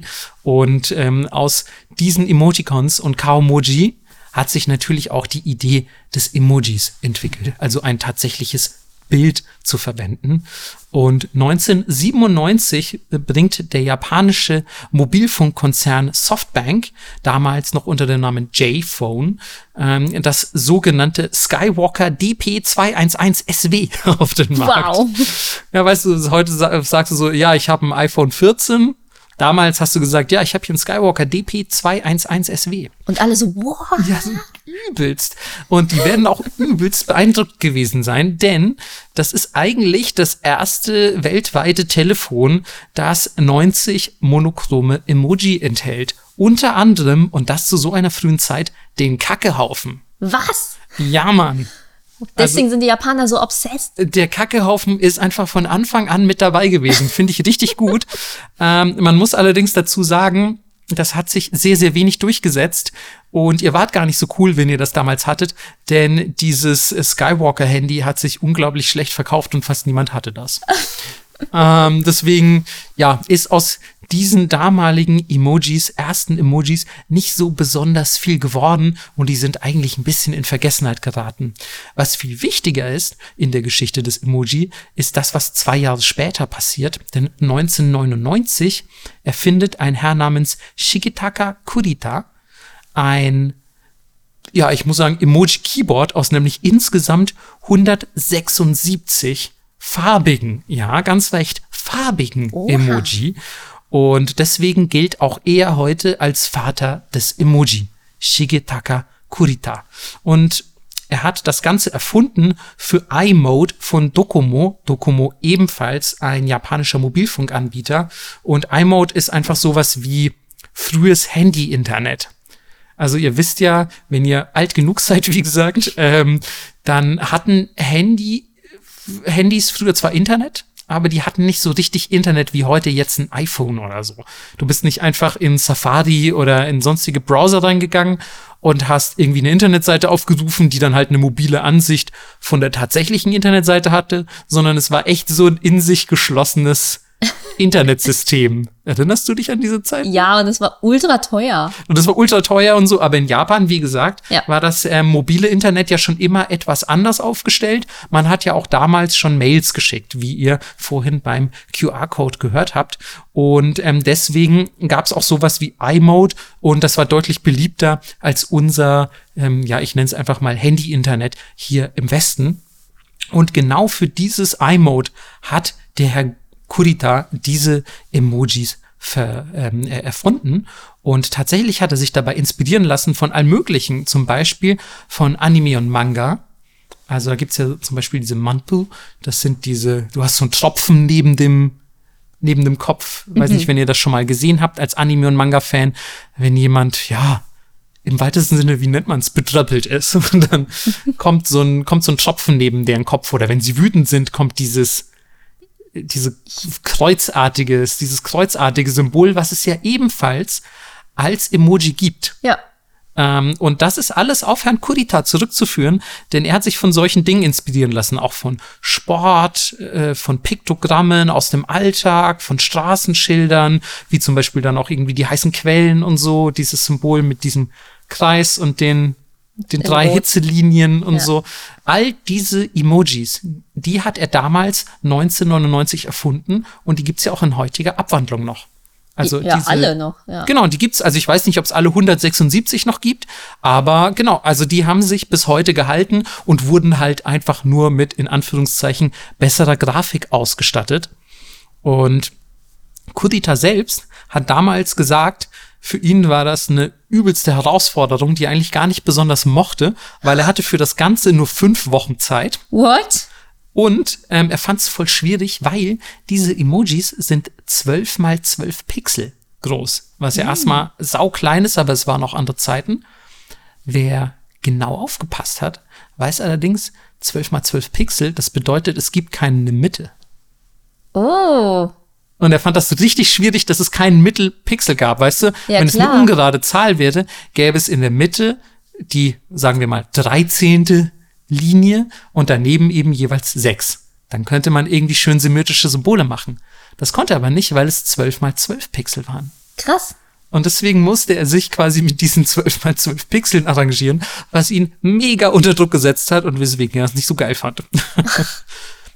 iMode jedenfalls damals ähm, fand das alles richtig geil und hatte auch mehrere Millionen User. Deswegen sind die Emojis in Japan eigentlich sofort durch die Decke geschossen. Die waren neu, cool. Es waren irgendwie plötzlich Bilder in deinen, in deinen Messages. Und man muss dazu sagen, diese Messages hatten damals hatte ich vorhin schon angedeutet, eine Zeichenbegrenzung noch, obwohl es Mails waren. Ähm, und das bedeutet natürlich, dass du jetzt nicht mehr schreiben musst, haha, ich lache sehr, sondern einfach ein Lach-Emoji postest. Oder statt einem Ich liebe dich, ballerst du halt einfach ein Herz raus. Und ja, das bedeutet natürlich, dass irgendwann andere Anbieter sehr schnell Wind von diesem von diesem Beliebtheitssturm um die Emoji erfahren und dann sehr schnell nachziehen. Das führt allerdings ein bisschen dazu, dass es auch hier keine einheitlich gab, äh, einheit, einheitlich gab, genau, keine Einheitlichkeit gab. Ein bisschen wie bei den, bei den Tenchi-Blöcken.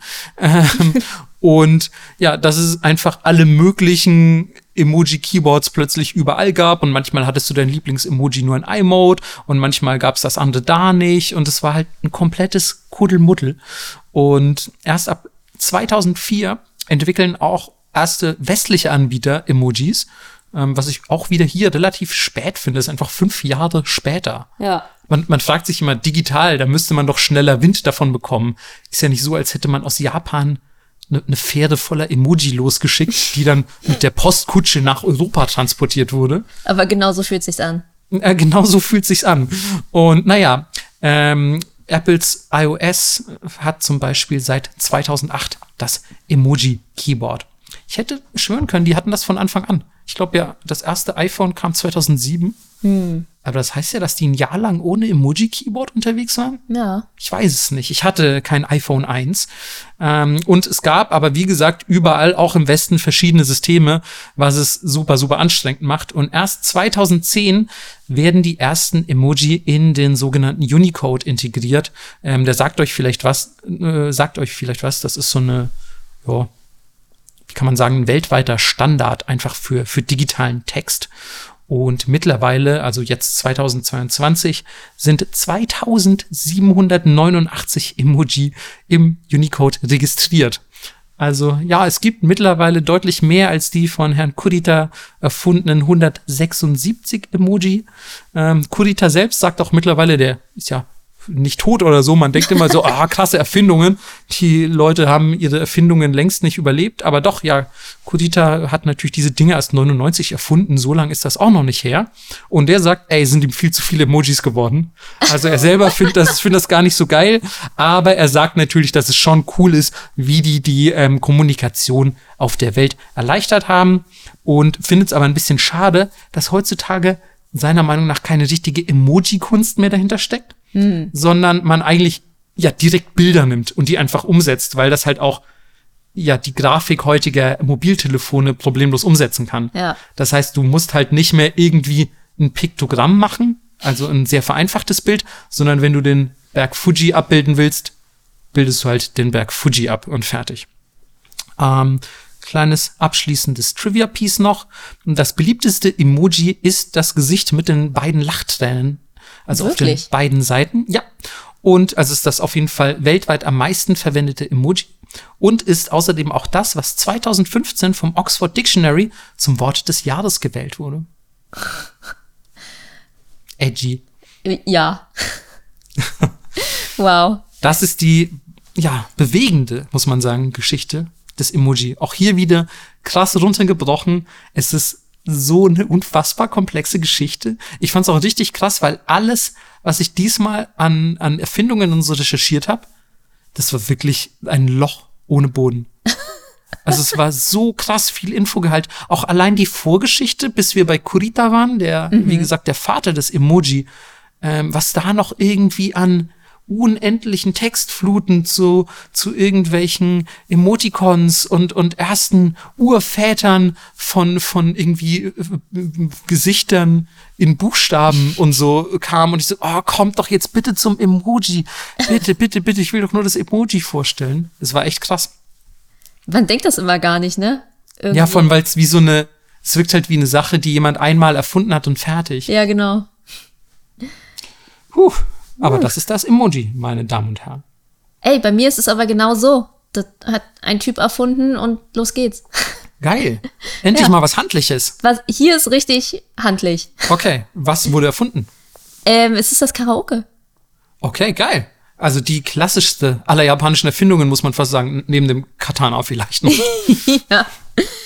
Genau, deswegen, wie gesagt, heute nur Dinge, die ich alle sehr gerne mag. Und der Ausdruck Karaoke setzt sich zusammen aus dem Wort Kara, also leer, und Oke, das Kurzwort für Orchester. Wow, sehr gut. Naja, als, also ich glaube, als Japanologe weiß man es halbwegs. Ja. und die Legende besagt, dass ähm, ein Sänger in einem Isakaya spontan krank wurde und der Barbesitzer ähm, einfach eine Platte aufgelegt hat, wo die Instrumentals liefen und gesagt hat, ja, die Leute können jetzt hier singen. Also unfassbar pragmatisch einfach. Voll. Aber auch sehr schlau. Er war so, okay, dann ähm, müssen die Leute jetzt selber singen. Die sind ja alle wegen dem hier, die werden die Lieder schon kennen. Ähm, geil auch aber, dass die Leute das anscheinend mitgemacht haben. Ja. Naja, also das ist nur die Legende. Keiner weiß, wo sich das abgespielt hat und ob sich das wirklich abgespielt hat. Ach so. Ja. Deswegen machen wir einen kleinen Sprung und ähm, kommen zu einem Herrn. Daisuke Inoue heißt er. Er ist eigentlich Schlagzeuger und Pianist. Und man könnte sagen, er ist so Berufsmusiker und spielt eigentlich die Backings für Sänger. Wenn die irgendwie auf Tour gehen und die haben jetzt gerade niemanden, dann macht er die, was auch immer, das Schlagzeug hinten. Mhm. Und ähm, eigentlich sollte er ursprünglich jemanden auf Tour begleiten, aber hat sich irgendwie nicht ergeben und er schickte stattdessen eine Kassette mit seiner Musik, die sie einfach abspielen konnten und dann konnte der Sänger darauf singen. Clever. Sehr clever. Und in dieser Zeit, wo er nicht mit dem Herrn auf Tour war, erfand er die erste Karaoke-Maschine mit dem Namen 8-Juke. warum Schmissig. Auch, ja, warum auch immer die hieß, konnte ich nicht rausfinden. Sie heißt jedenfalls, also wirklich auch acht, wie die 8 geschrieben und Juke. Und 1971 vermietet er die ersten elf selbstgebauten Karaoke-Geräte in einer Bar in Kobe. Ach, in Kobe? Ja, hm. fand ich auch wild. Naja, leider, ähm, oder was heißt leider? Er sagt so, ja, okay, das reicht mir jetzt hier und patentiert nichts und verdient auch nichts daran. Oh, der klassische Fehler. An dieser Erfindung, ja. Und viele denken ja, die, ähm, die Karaoke-Maschine und generell Karaoke kommt aus den Philippinen, weil 1975 meldet dann ein Filipino namens Roberto del Rosario das erste Patent an. Einfach geklaut. Ja. Und von da an verbreitet sich Karaoke über die gesamte Welt. Und ähm, natürlich in Japan werden auch Karaoke-Maschinen für den Hausgebrauch hergestellt. Und die Leute sind so geil, wir nehmen das mit nach Hause. Aber für alle, die schon mal in Japan waren, wir haben ja auch schon mal über Love Hotels und ähnliches geredet. Japanische Wohnungen sind sehr hellhörig und ich würde also auch sagen, dass europäische Wohnungen nicht gemacht sind für Karaoke. Ähm, ich würde sagen, keine handelsübliche Wohnung ist gemacht für Karaoke. Absolut. Ja. Also wenn ich an mich denke, für mich ist Karaoke auch immer so ein bisschen wie Therapie. Also besonders auch mit den Leuten, mit denen ich gehe, weil alle am Ende nur noch betrunken schreien. Also ich war einmal mit dir beim Karaoke und ich würde sagen, ihr würdet, ich sag mal, ihr würdet Melissa eure Wohnung nicht zur Verfügung stellen. Absolut nicht. ich glaube deswegen auch in, in meiner Karaoke-Bar auf Choice steht auch auf der hintersten Seite, was wie viel kostet, wenn du es kaputt machst. Oh, geil. Dann so, ja, Fernseher, Mikrofone, ähm, Brandlöcher etc. Das steht da ja auch nur aus, aus Erfahrung, ne? Ex exakt. Ja. Ich kann mich noch erinnern, als sie neu aufgemacht hat, war die Seite nämlich nicht da. okay. Ja, aber ich bin nur laut, ich bin nämlich nicht schlecht. Naja, jedenfalls. Interpretationssache, aber sprich mal weiter. jedenfalls, ähm, ja, stellen Sie fest, oh Mann, die Leute brauchen die, diese Karaoke-Maschine für zu Hause gar nicht. Ähm, was machen wir denn jetzt? Und es werden die ersten Karaoke-Boxen geboren. Weil für alle, die es nicht wissen, im asiatischen Raum gibt es Boxen zu mieten. Also du gehst da hin, dann kriegst du so einen kleinen privaten Raum, da ist ein Tisch und dein Karaoke-Krams und dann zahlst du pro Stunde und kannst da so lange bleiben, wie du willst. Wer Agretzko gesehen hat, der weiß es. Exakt. Ähm, lustigerweise sind die Deutschen die Erfinder des sogenannten Rudelsingens. Rudelsingen. Nämlich, dass es eine große Bühne gibt, du musst vor allem singen und das ganze Publikum singt mit, wenn sie Bock haben. Das ist, das ist wirklich die schlimmste Form von Karaoke. ich bin eh kein großer Fan, so, aber ich finde mit einer Gruppe von Freunden in so einer Booth, das geht schon. Ja. Aber auf der Bühne vor irgendwelchen fremden Dullis, oh nee, auf gar keinen Fall. Voll. Also ich mag die Boxen auch viel lieber, weil es einfach so viel witziger ist und entspannter. So, so ein bisschen, was mhm. in der Box passiert, bleibt in der Box, ne? Ist so. Also ganz besonders in Japan. Ich will nicht wissen, wie viele Leute in Karaoke-Boxen entjungfert werden. ja, wahrscheinlich. Naja, deswegen kann man diese Zelle auch abwischen. Ähm, so, jedenfalls, äh, wie gesagt, verbreitet sich das über die ganze Welt und äh, wird sehr angenommen. Und 2003 gibt es die ersten Karaoke World Championships in Finnland. Und jetzt habe ich auch noch einen Weltrekord für euch. Und zwar, der Weltrekord im Karaoke-Singen wurde 2008 in einem finnischen Karaoke-Club in Kuvala, ich weiß nicht, ob man es so ausspricht, ist in der Nähe von Helsinki aufgestellt. Willst du ähm, schätzen, wie viele Stunden sie gesungen haben? Ah, okay. Ich habe mich schon gefragt, worin der Rekord besteht, aber es ist die Dauer. Ähm, auf jeden Fall über 24. Ja. Okay, sag. Okay, also die SängerInnen sangen vom 2. bis zum 20. Juli 2008 genau 446 Stunden, 4 Minuten und 6 Sekunden lang. Hä? Wie? Naja, irgendjemand hat halt immer gesungen. Wow, die waren dann so ein sanges Team dann. Quasi. Genau. Okay, wowies. Ja, richtig crazy. Das und ist in der Tat ziemlich crazy. Der meistgesungene Song der Welt ist Billie Jean von Michael Jackson. Auch das äh, nur semi-überraschend, muss ich sagen. Aber in Japan bestimmt Linda Linda von den Blue Hearts. ich hätte geschätzt aber, aber aber ist tatsächlich auf dem zweiten Platz mit Dancing Queen. Echt? Ja. Boah, schrecklicher Song. Boah, aber beste. Nee, ich bin auch leider gar kein ABBA-Fan, sorry. Das hätte mich auch aber überrascht. ey, wenn ihr das, äh, das hätte dich gewundert, ja. ja. Ja, aber wenn ihr das natürlich äh, feiert, äh, sei, es euch, äh, sei es euch total gegönnt, keine Sorge. Mhm. Ja, und das ist die Geschichte des Karaoke. Ja, die ist tatsächlich handlich. Hat einfach ja. ein Typ gesagt, ey, let's do it. Voll. Und hat dann durchgezogen, hätte noch mehr Cash machen können, aber war so, naja, whatever. Er hat dann irgendwie auch noch sowas wie den Anti-Nobelpreis bekommen. Die goldene Himbeere der Erfindungen, oder? Quasi ja. Wirklich? ja, den gibt's wirklich. Das ist ja gemein. Ja. Also Leuten so irgendwie die Kreativität abzusprechen und zu sagen, deine Erfindung war scheiße? Nee, nee, nee, es geht nicht darum, dass sie scheiße ist, sondern du hast im Prozess oder irgendwie drumherum irgendwas, waren die Leute so, okay, das war irgendwie doof dass es nicht hat patentieren lassen genau. zum Beispiel. Ja. Ah, scheiße. ähm, dann würde ich sagen, schließe ich diese Folge mit einem, mit einem Thema, das genau das Gegenteil ist von der, von der Erfindung, von, von dem Erfinden des Karaoke, nämlich der Erfindung von VHS, CD, DVD und Blu-ray, beziehungsweise generell einfach Japans Verantwortlichkeit für sämtlichen Medienkonsum und sämtliche Datenträger vor dem Entstehen des Streamings. Also es ist einfach echt super krass. Man, man muss schon wirklich sagen, Japan hat einfach den gesamten digitalen Content-Konsum vor, vor dem Streaming bestimmt. Und das ist natürlich, wie ihr euch jetzt anhand auch allein dieser Menge schon denkt, ähm, eine sehr, sehr komplexe Geschichte. Deswegen werde ich die jetzt hier auch aufs Minimale runterbrechen. Denn selbst wenn wir uns entscheiden würden, diesem Thema eine ganz eigene Folge zu widmen, würde ich wahrscheinlich einfach 45 Minuten lang davon nur irgendwelche technischen Sachen ablesen, ohne sie zu verstehen. Es ist aber wirklich, ich habe mich selten, also ich dachte beim QR-Code schon, dass ich dumm wäre aber ich habe mich wirklich selten so dumm gefühlt, wie bei der Erklärung davon, wie solche Dinge funktionieren.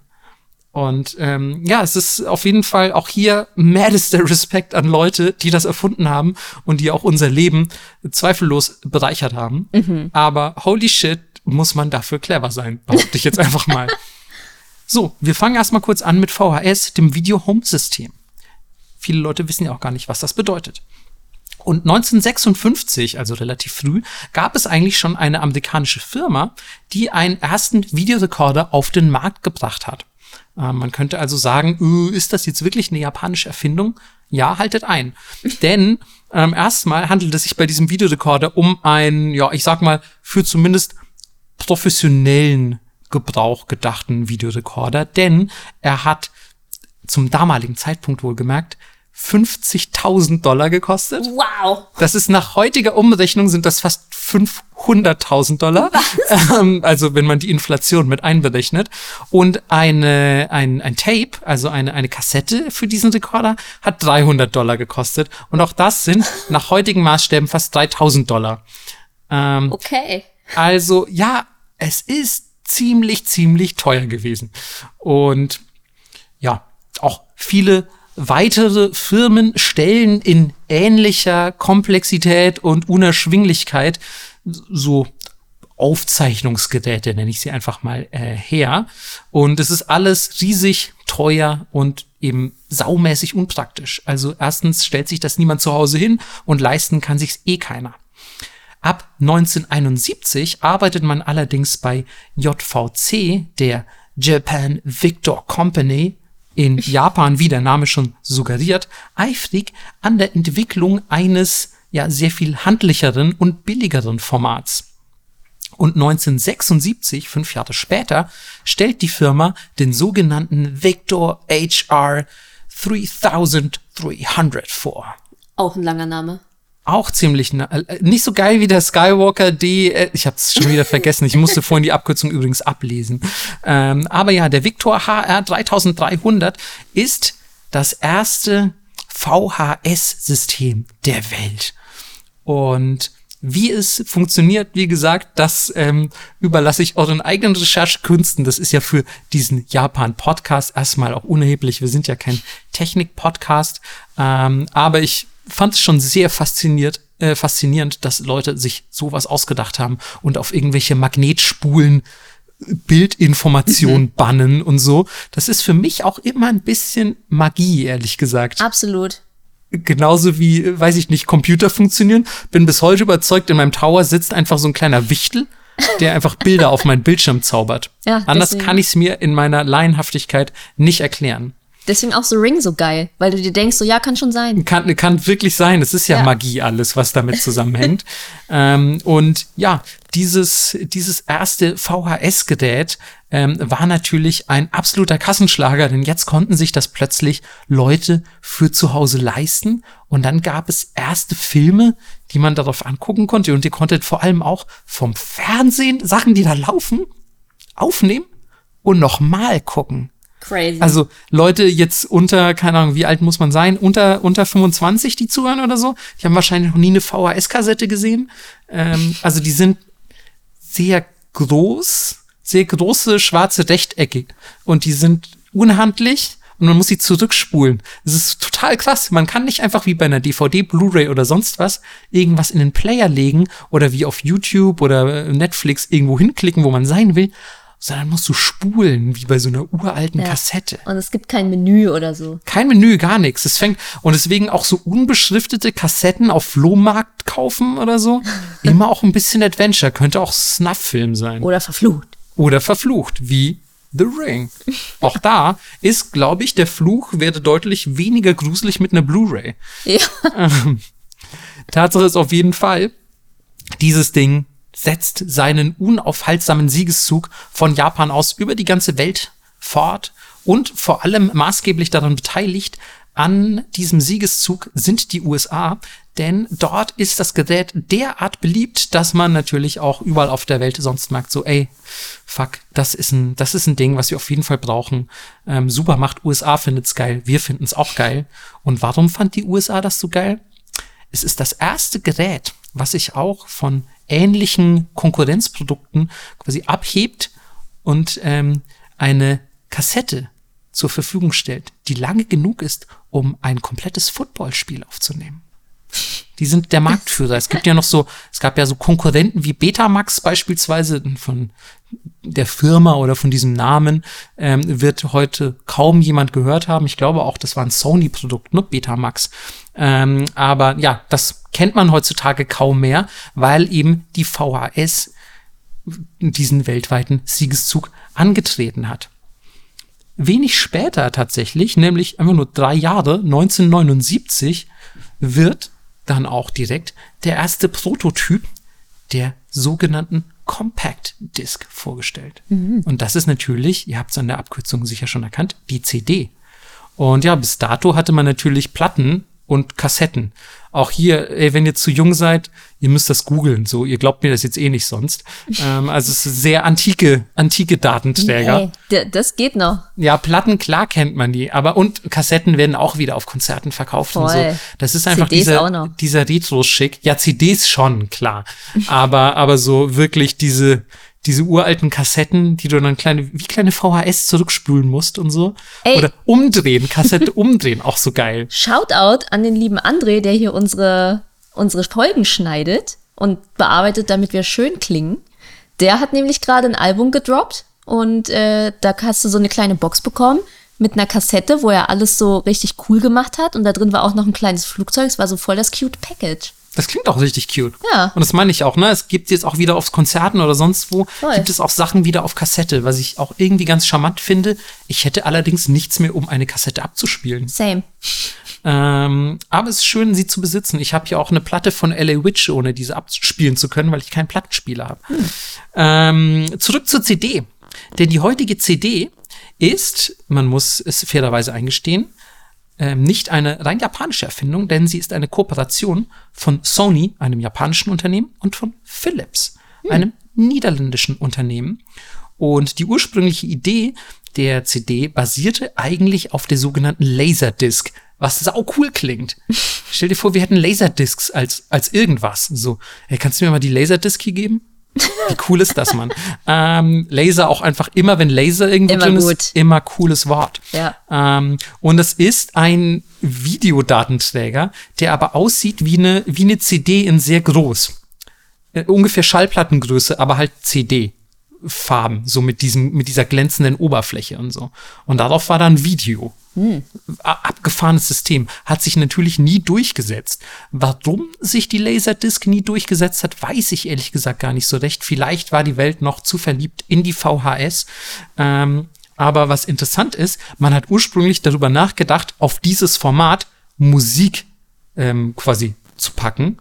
Und ich glaube, ich weiß gar nicht, wie viel Videozeit drauf gepasst hätte, aber umgerechnet in Musikdaten wären über 13 Stunden Mucke auf so einer Laserdisc Oh, gewesen, wow. was halt mega lang ist. Und Sony hat so gesagt, so, ey Leute, wir brauchen ein anderes Format, weil wie sollen wir bitte 13-stündige Musikcompilations an Konsumenten vermarkten? Ja. So, das geht nicht. Wir brauchen irgendwas Handliches, ein Album. So, du hast so vielleicht auch ein Album auf der Laserdisc und nach ähm, zwölfeinhalb Stunden kommt dann der Hidden Track. Ja. So, also, ja, es ist auf jeden Fall ein recht unhandliches Format für den Musikkonsum gewesen. Und man hat sich ja für etwas Kleineres entschieden. Es gibt auch eine Legende dazu, wieso die CD zum Beispiel so groß ist, wie sie groß ist. Denn der Sony-Vizepräsident damals, der Norio Oga hieß, ähm, hat über alles die neunte Sinfonie von Beethoven geliebt. Und er hat einfach gesagt, so, ey, ich will einen Datenträger, wo dieses gesamte Stück in seiner vollen Länge drauf passt, ohne dass ich diesen Tonträger einmal wechseln muss und so eine nervige Unterbrechung drin habe. Das ist mein Standard. So viel muss auf eine CD passen. Und seine Lieblingsversion von, von der neunten Symphon Symphonie war ähm, 66 Minuten lang. Aber es gibt ja immer, je nach Komponist und, und ähm, Ensemble, ähm, gibt es eine unterschiedliche Länge einer solchen äh, Komposition. Und die Techniker, die für die Umsetzung zuständig waren, haben sich an die Version von Wilhelm Furtwängler äh, äh, orientiert, die Ja. 74 Minuten lang war. Und eben daraus ergab sich die Laufzeit einer CD. Nicht aus den 66 Minuten, die eigentlich von Norio Oga gewünscht waren. Und aus dieser Laufzeit ergab sich dann auch der Durchmesser einer CD, nämlich 12 Zentimeter. Krass. Die war quasi dann genau groß genug, um dieses Stück unterzubringen. Ähm, und ja, bestimmte die Spieldauer einer heutigen CD. Auch wenn man dazu sagen muss, dass aus technischen Gründen, die ich hier ebenfalls nicht so erklären kann, dass ich absolut confident damit bin mit dieser Erklärung, bis 1988 nur 72 Minuten enthalten hat.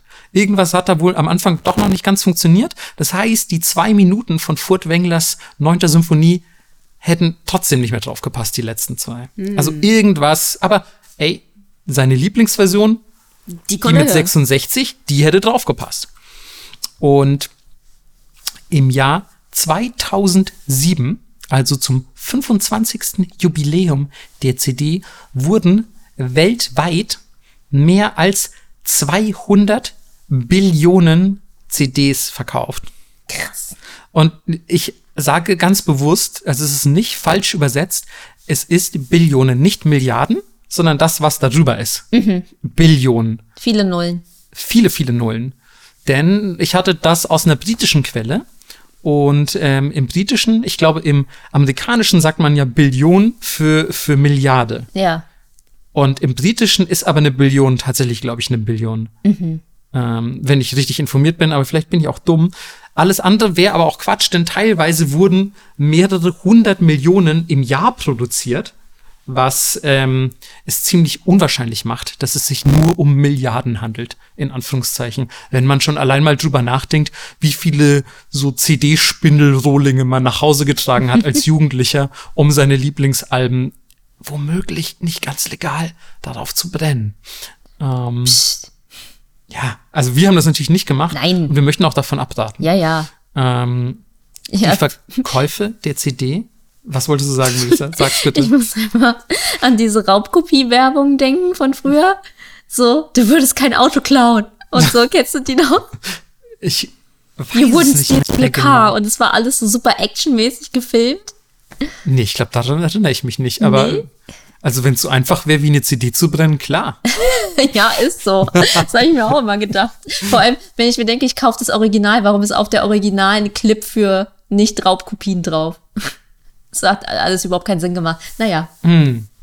Ja, vielleicht damit wir es nicht weiter distributen. Hm.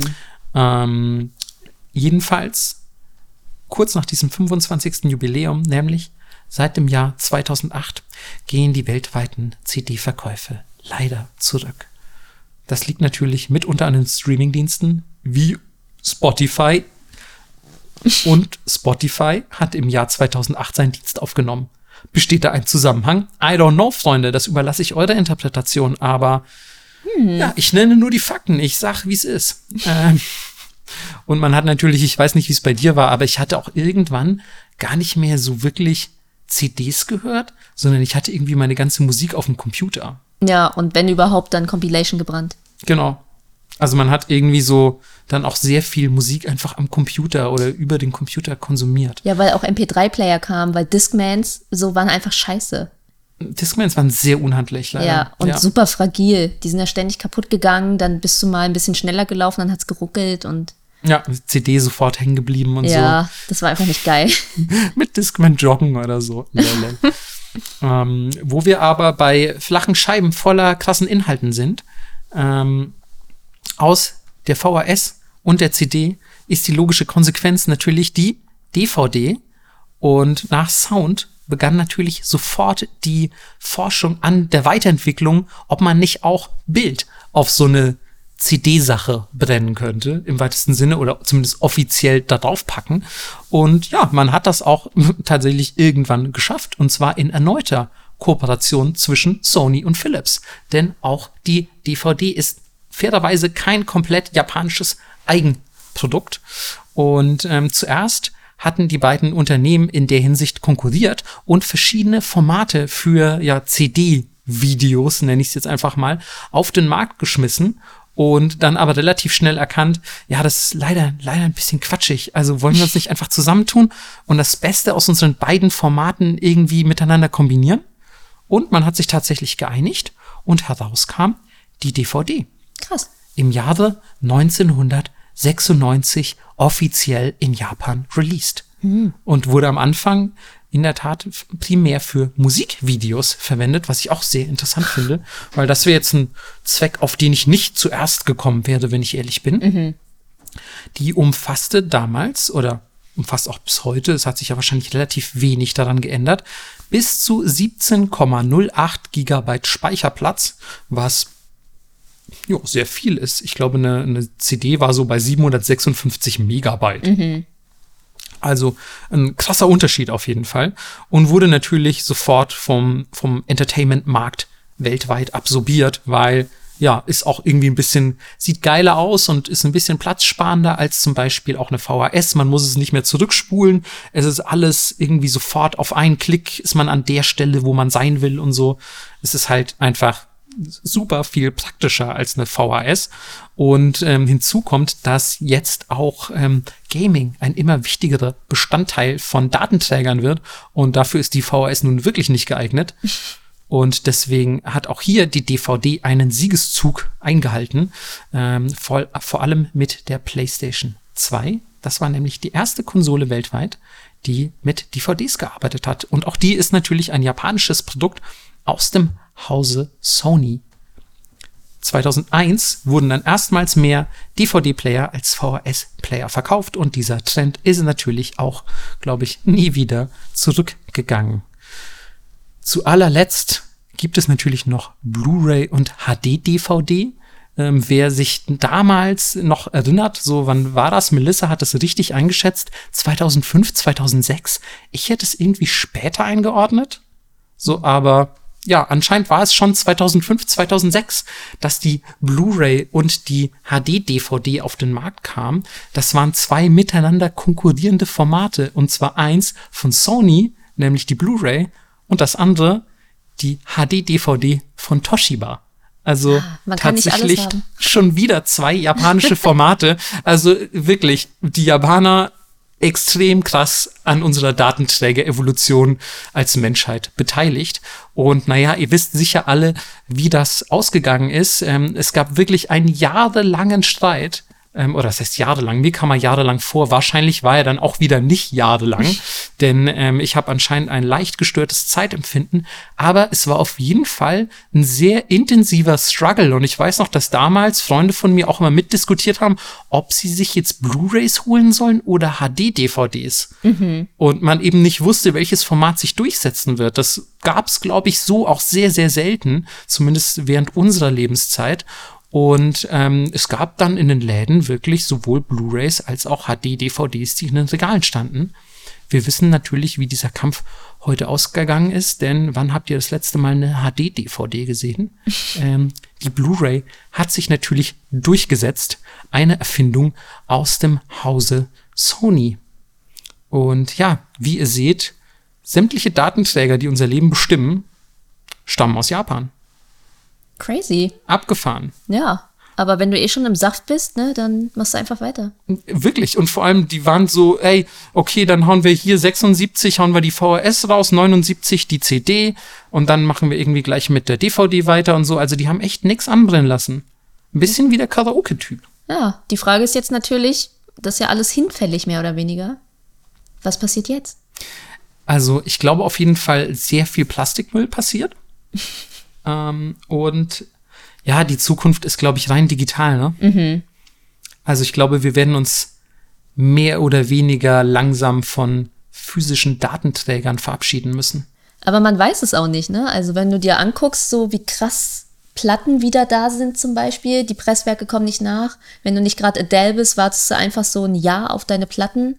Das stimmt auf jeden Fall. Das ist allerdings natürlich trotzdem, glaube ich, eher ein Sammlerding als jetzt so ein weltweites Phänomen, dass man sagt, so jeder hat wieder eine Plattensammlung zu Hause. Mhm. So wie früher jeder Mensch CDs zu Hause hatte. Ja. Unterschiedlich viele, aber ich glaube, nicht jeder Mensch wird Platten zu Hause haben. Ja. Ähm, also zum Beispiel, ich werde, glaube ich, nie ein Plattensammler werden. Mhm. Ich werde meine Musik in der Regel immer digital konsumieren, weil ich es auch einfach schätze, den Platz nicht zu brauchen. Also ich kann einer Plattensammlung, glaube ich, nicht so mega viel abgewinnen. Ja. Ähm, und ich gehe jetzt einfach davon aus, dass es ähm, nie wieder so sein wird mit Datenträgern in dieser physischen Fülle, wie es früher mal der Fall war. Ja. Aber ist vielleicht auch ganz schön, weil, naja, es ist halt trotzdem irgendwie 200 Billionen CDs, kosten ja auch Ressourcen und so. Absolut. Also ich meine es ist nicht so, als wenn die Server keine Ressourcen brauchen, aber.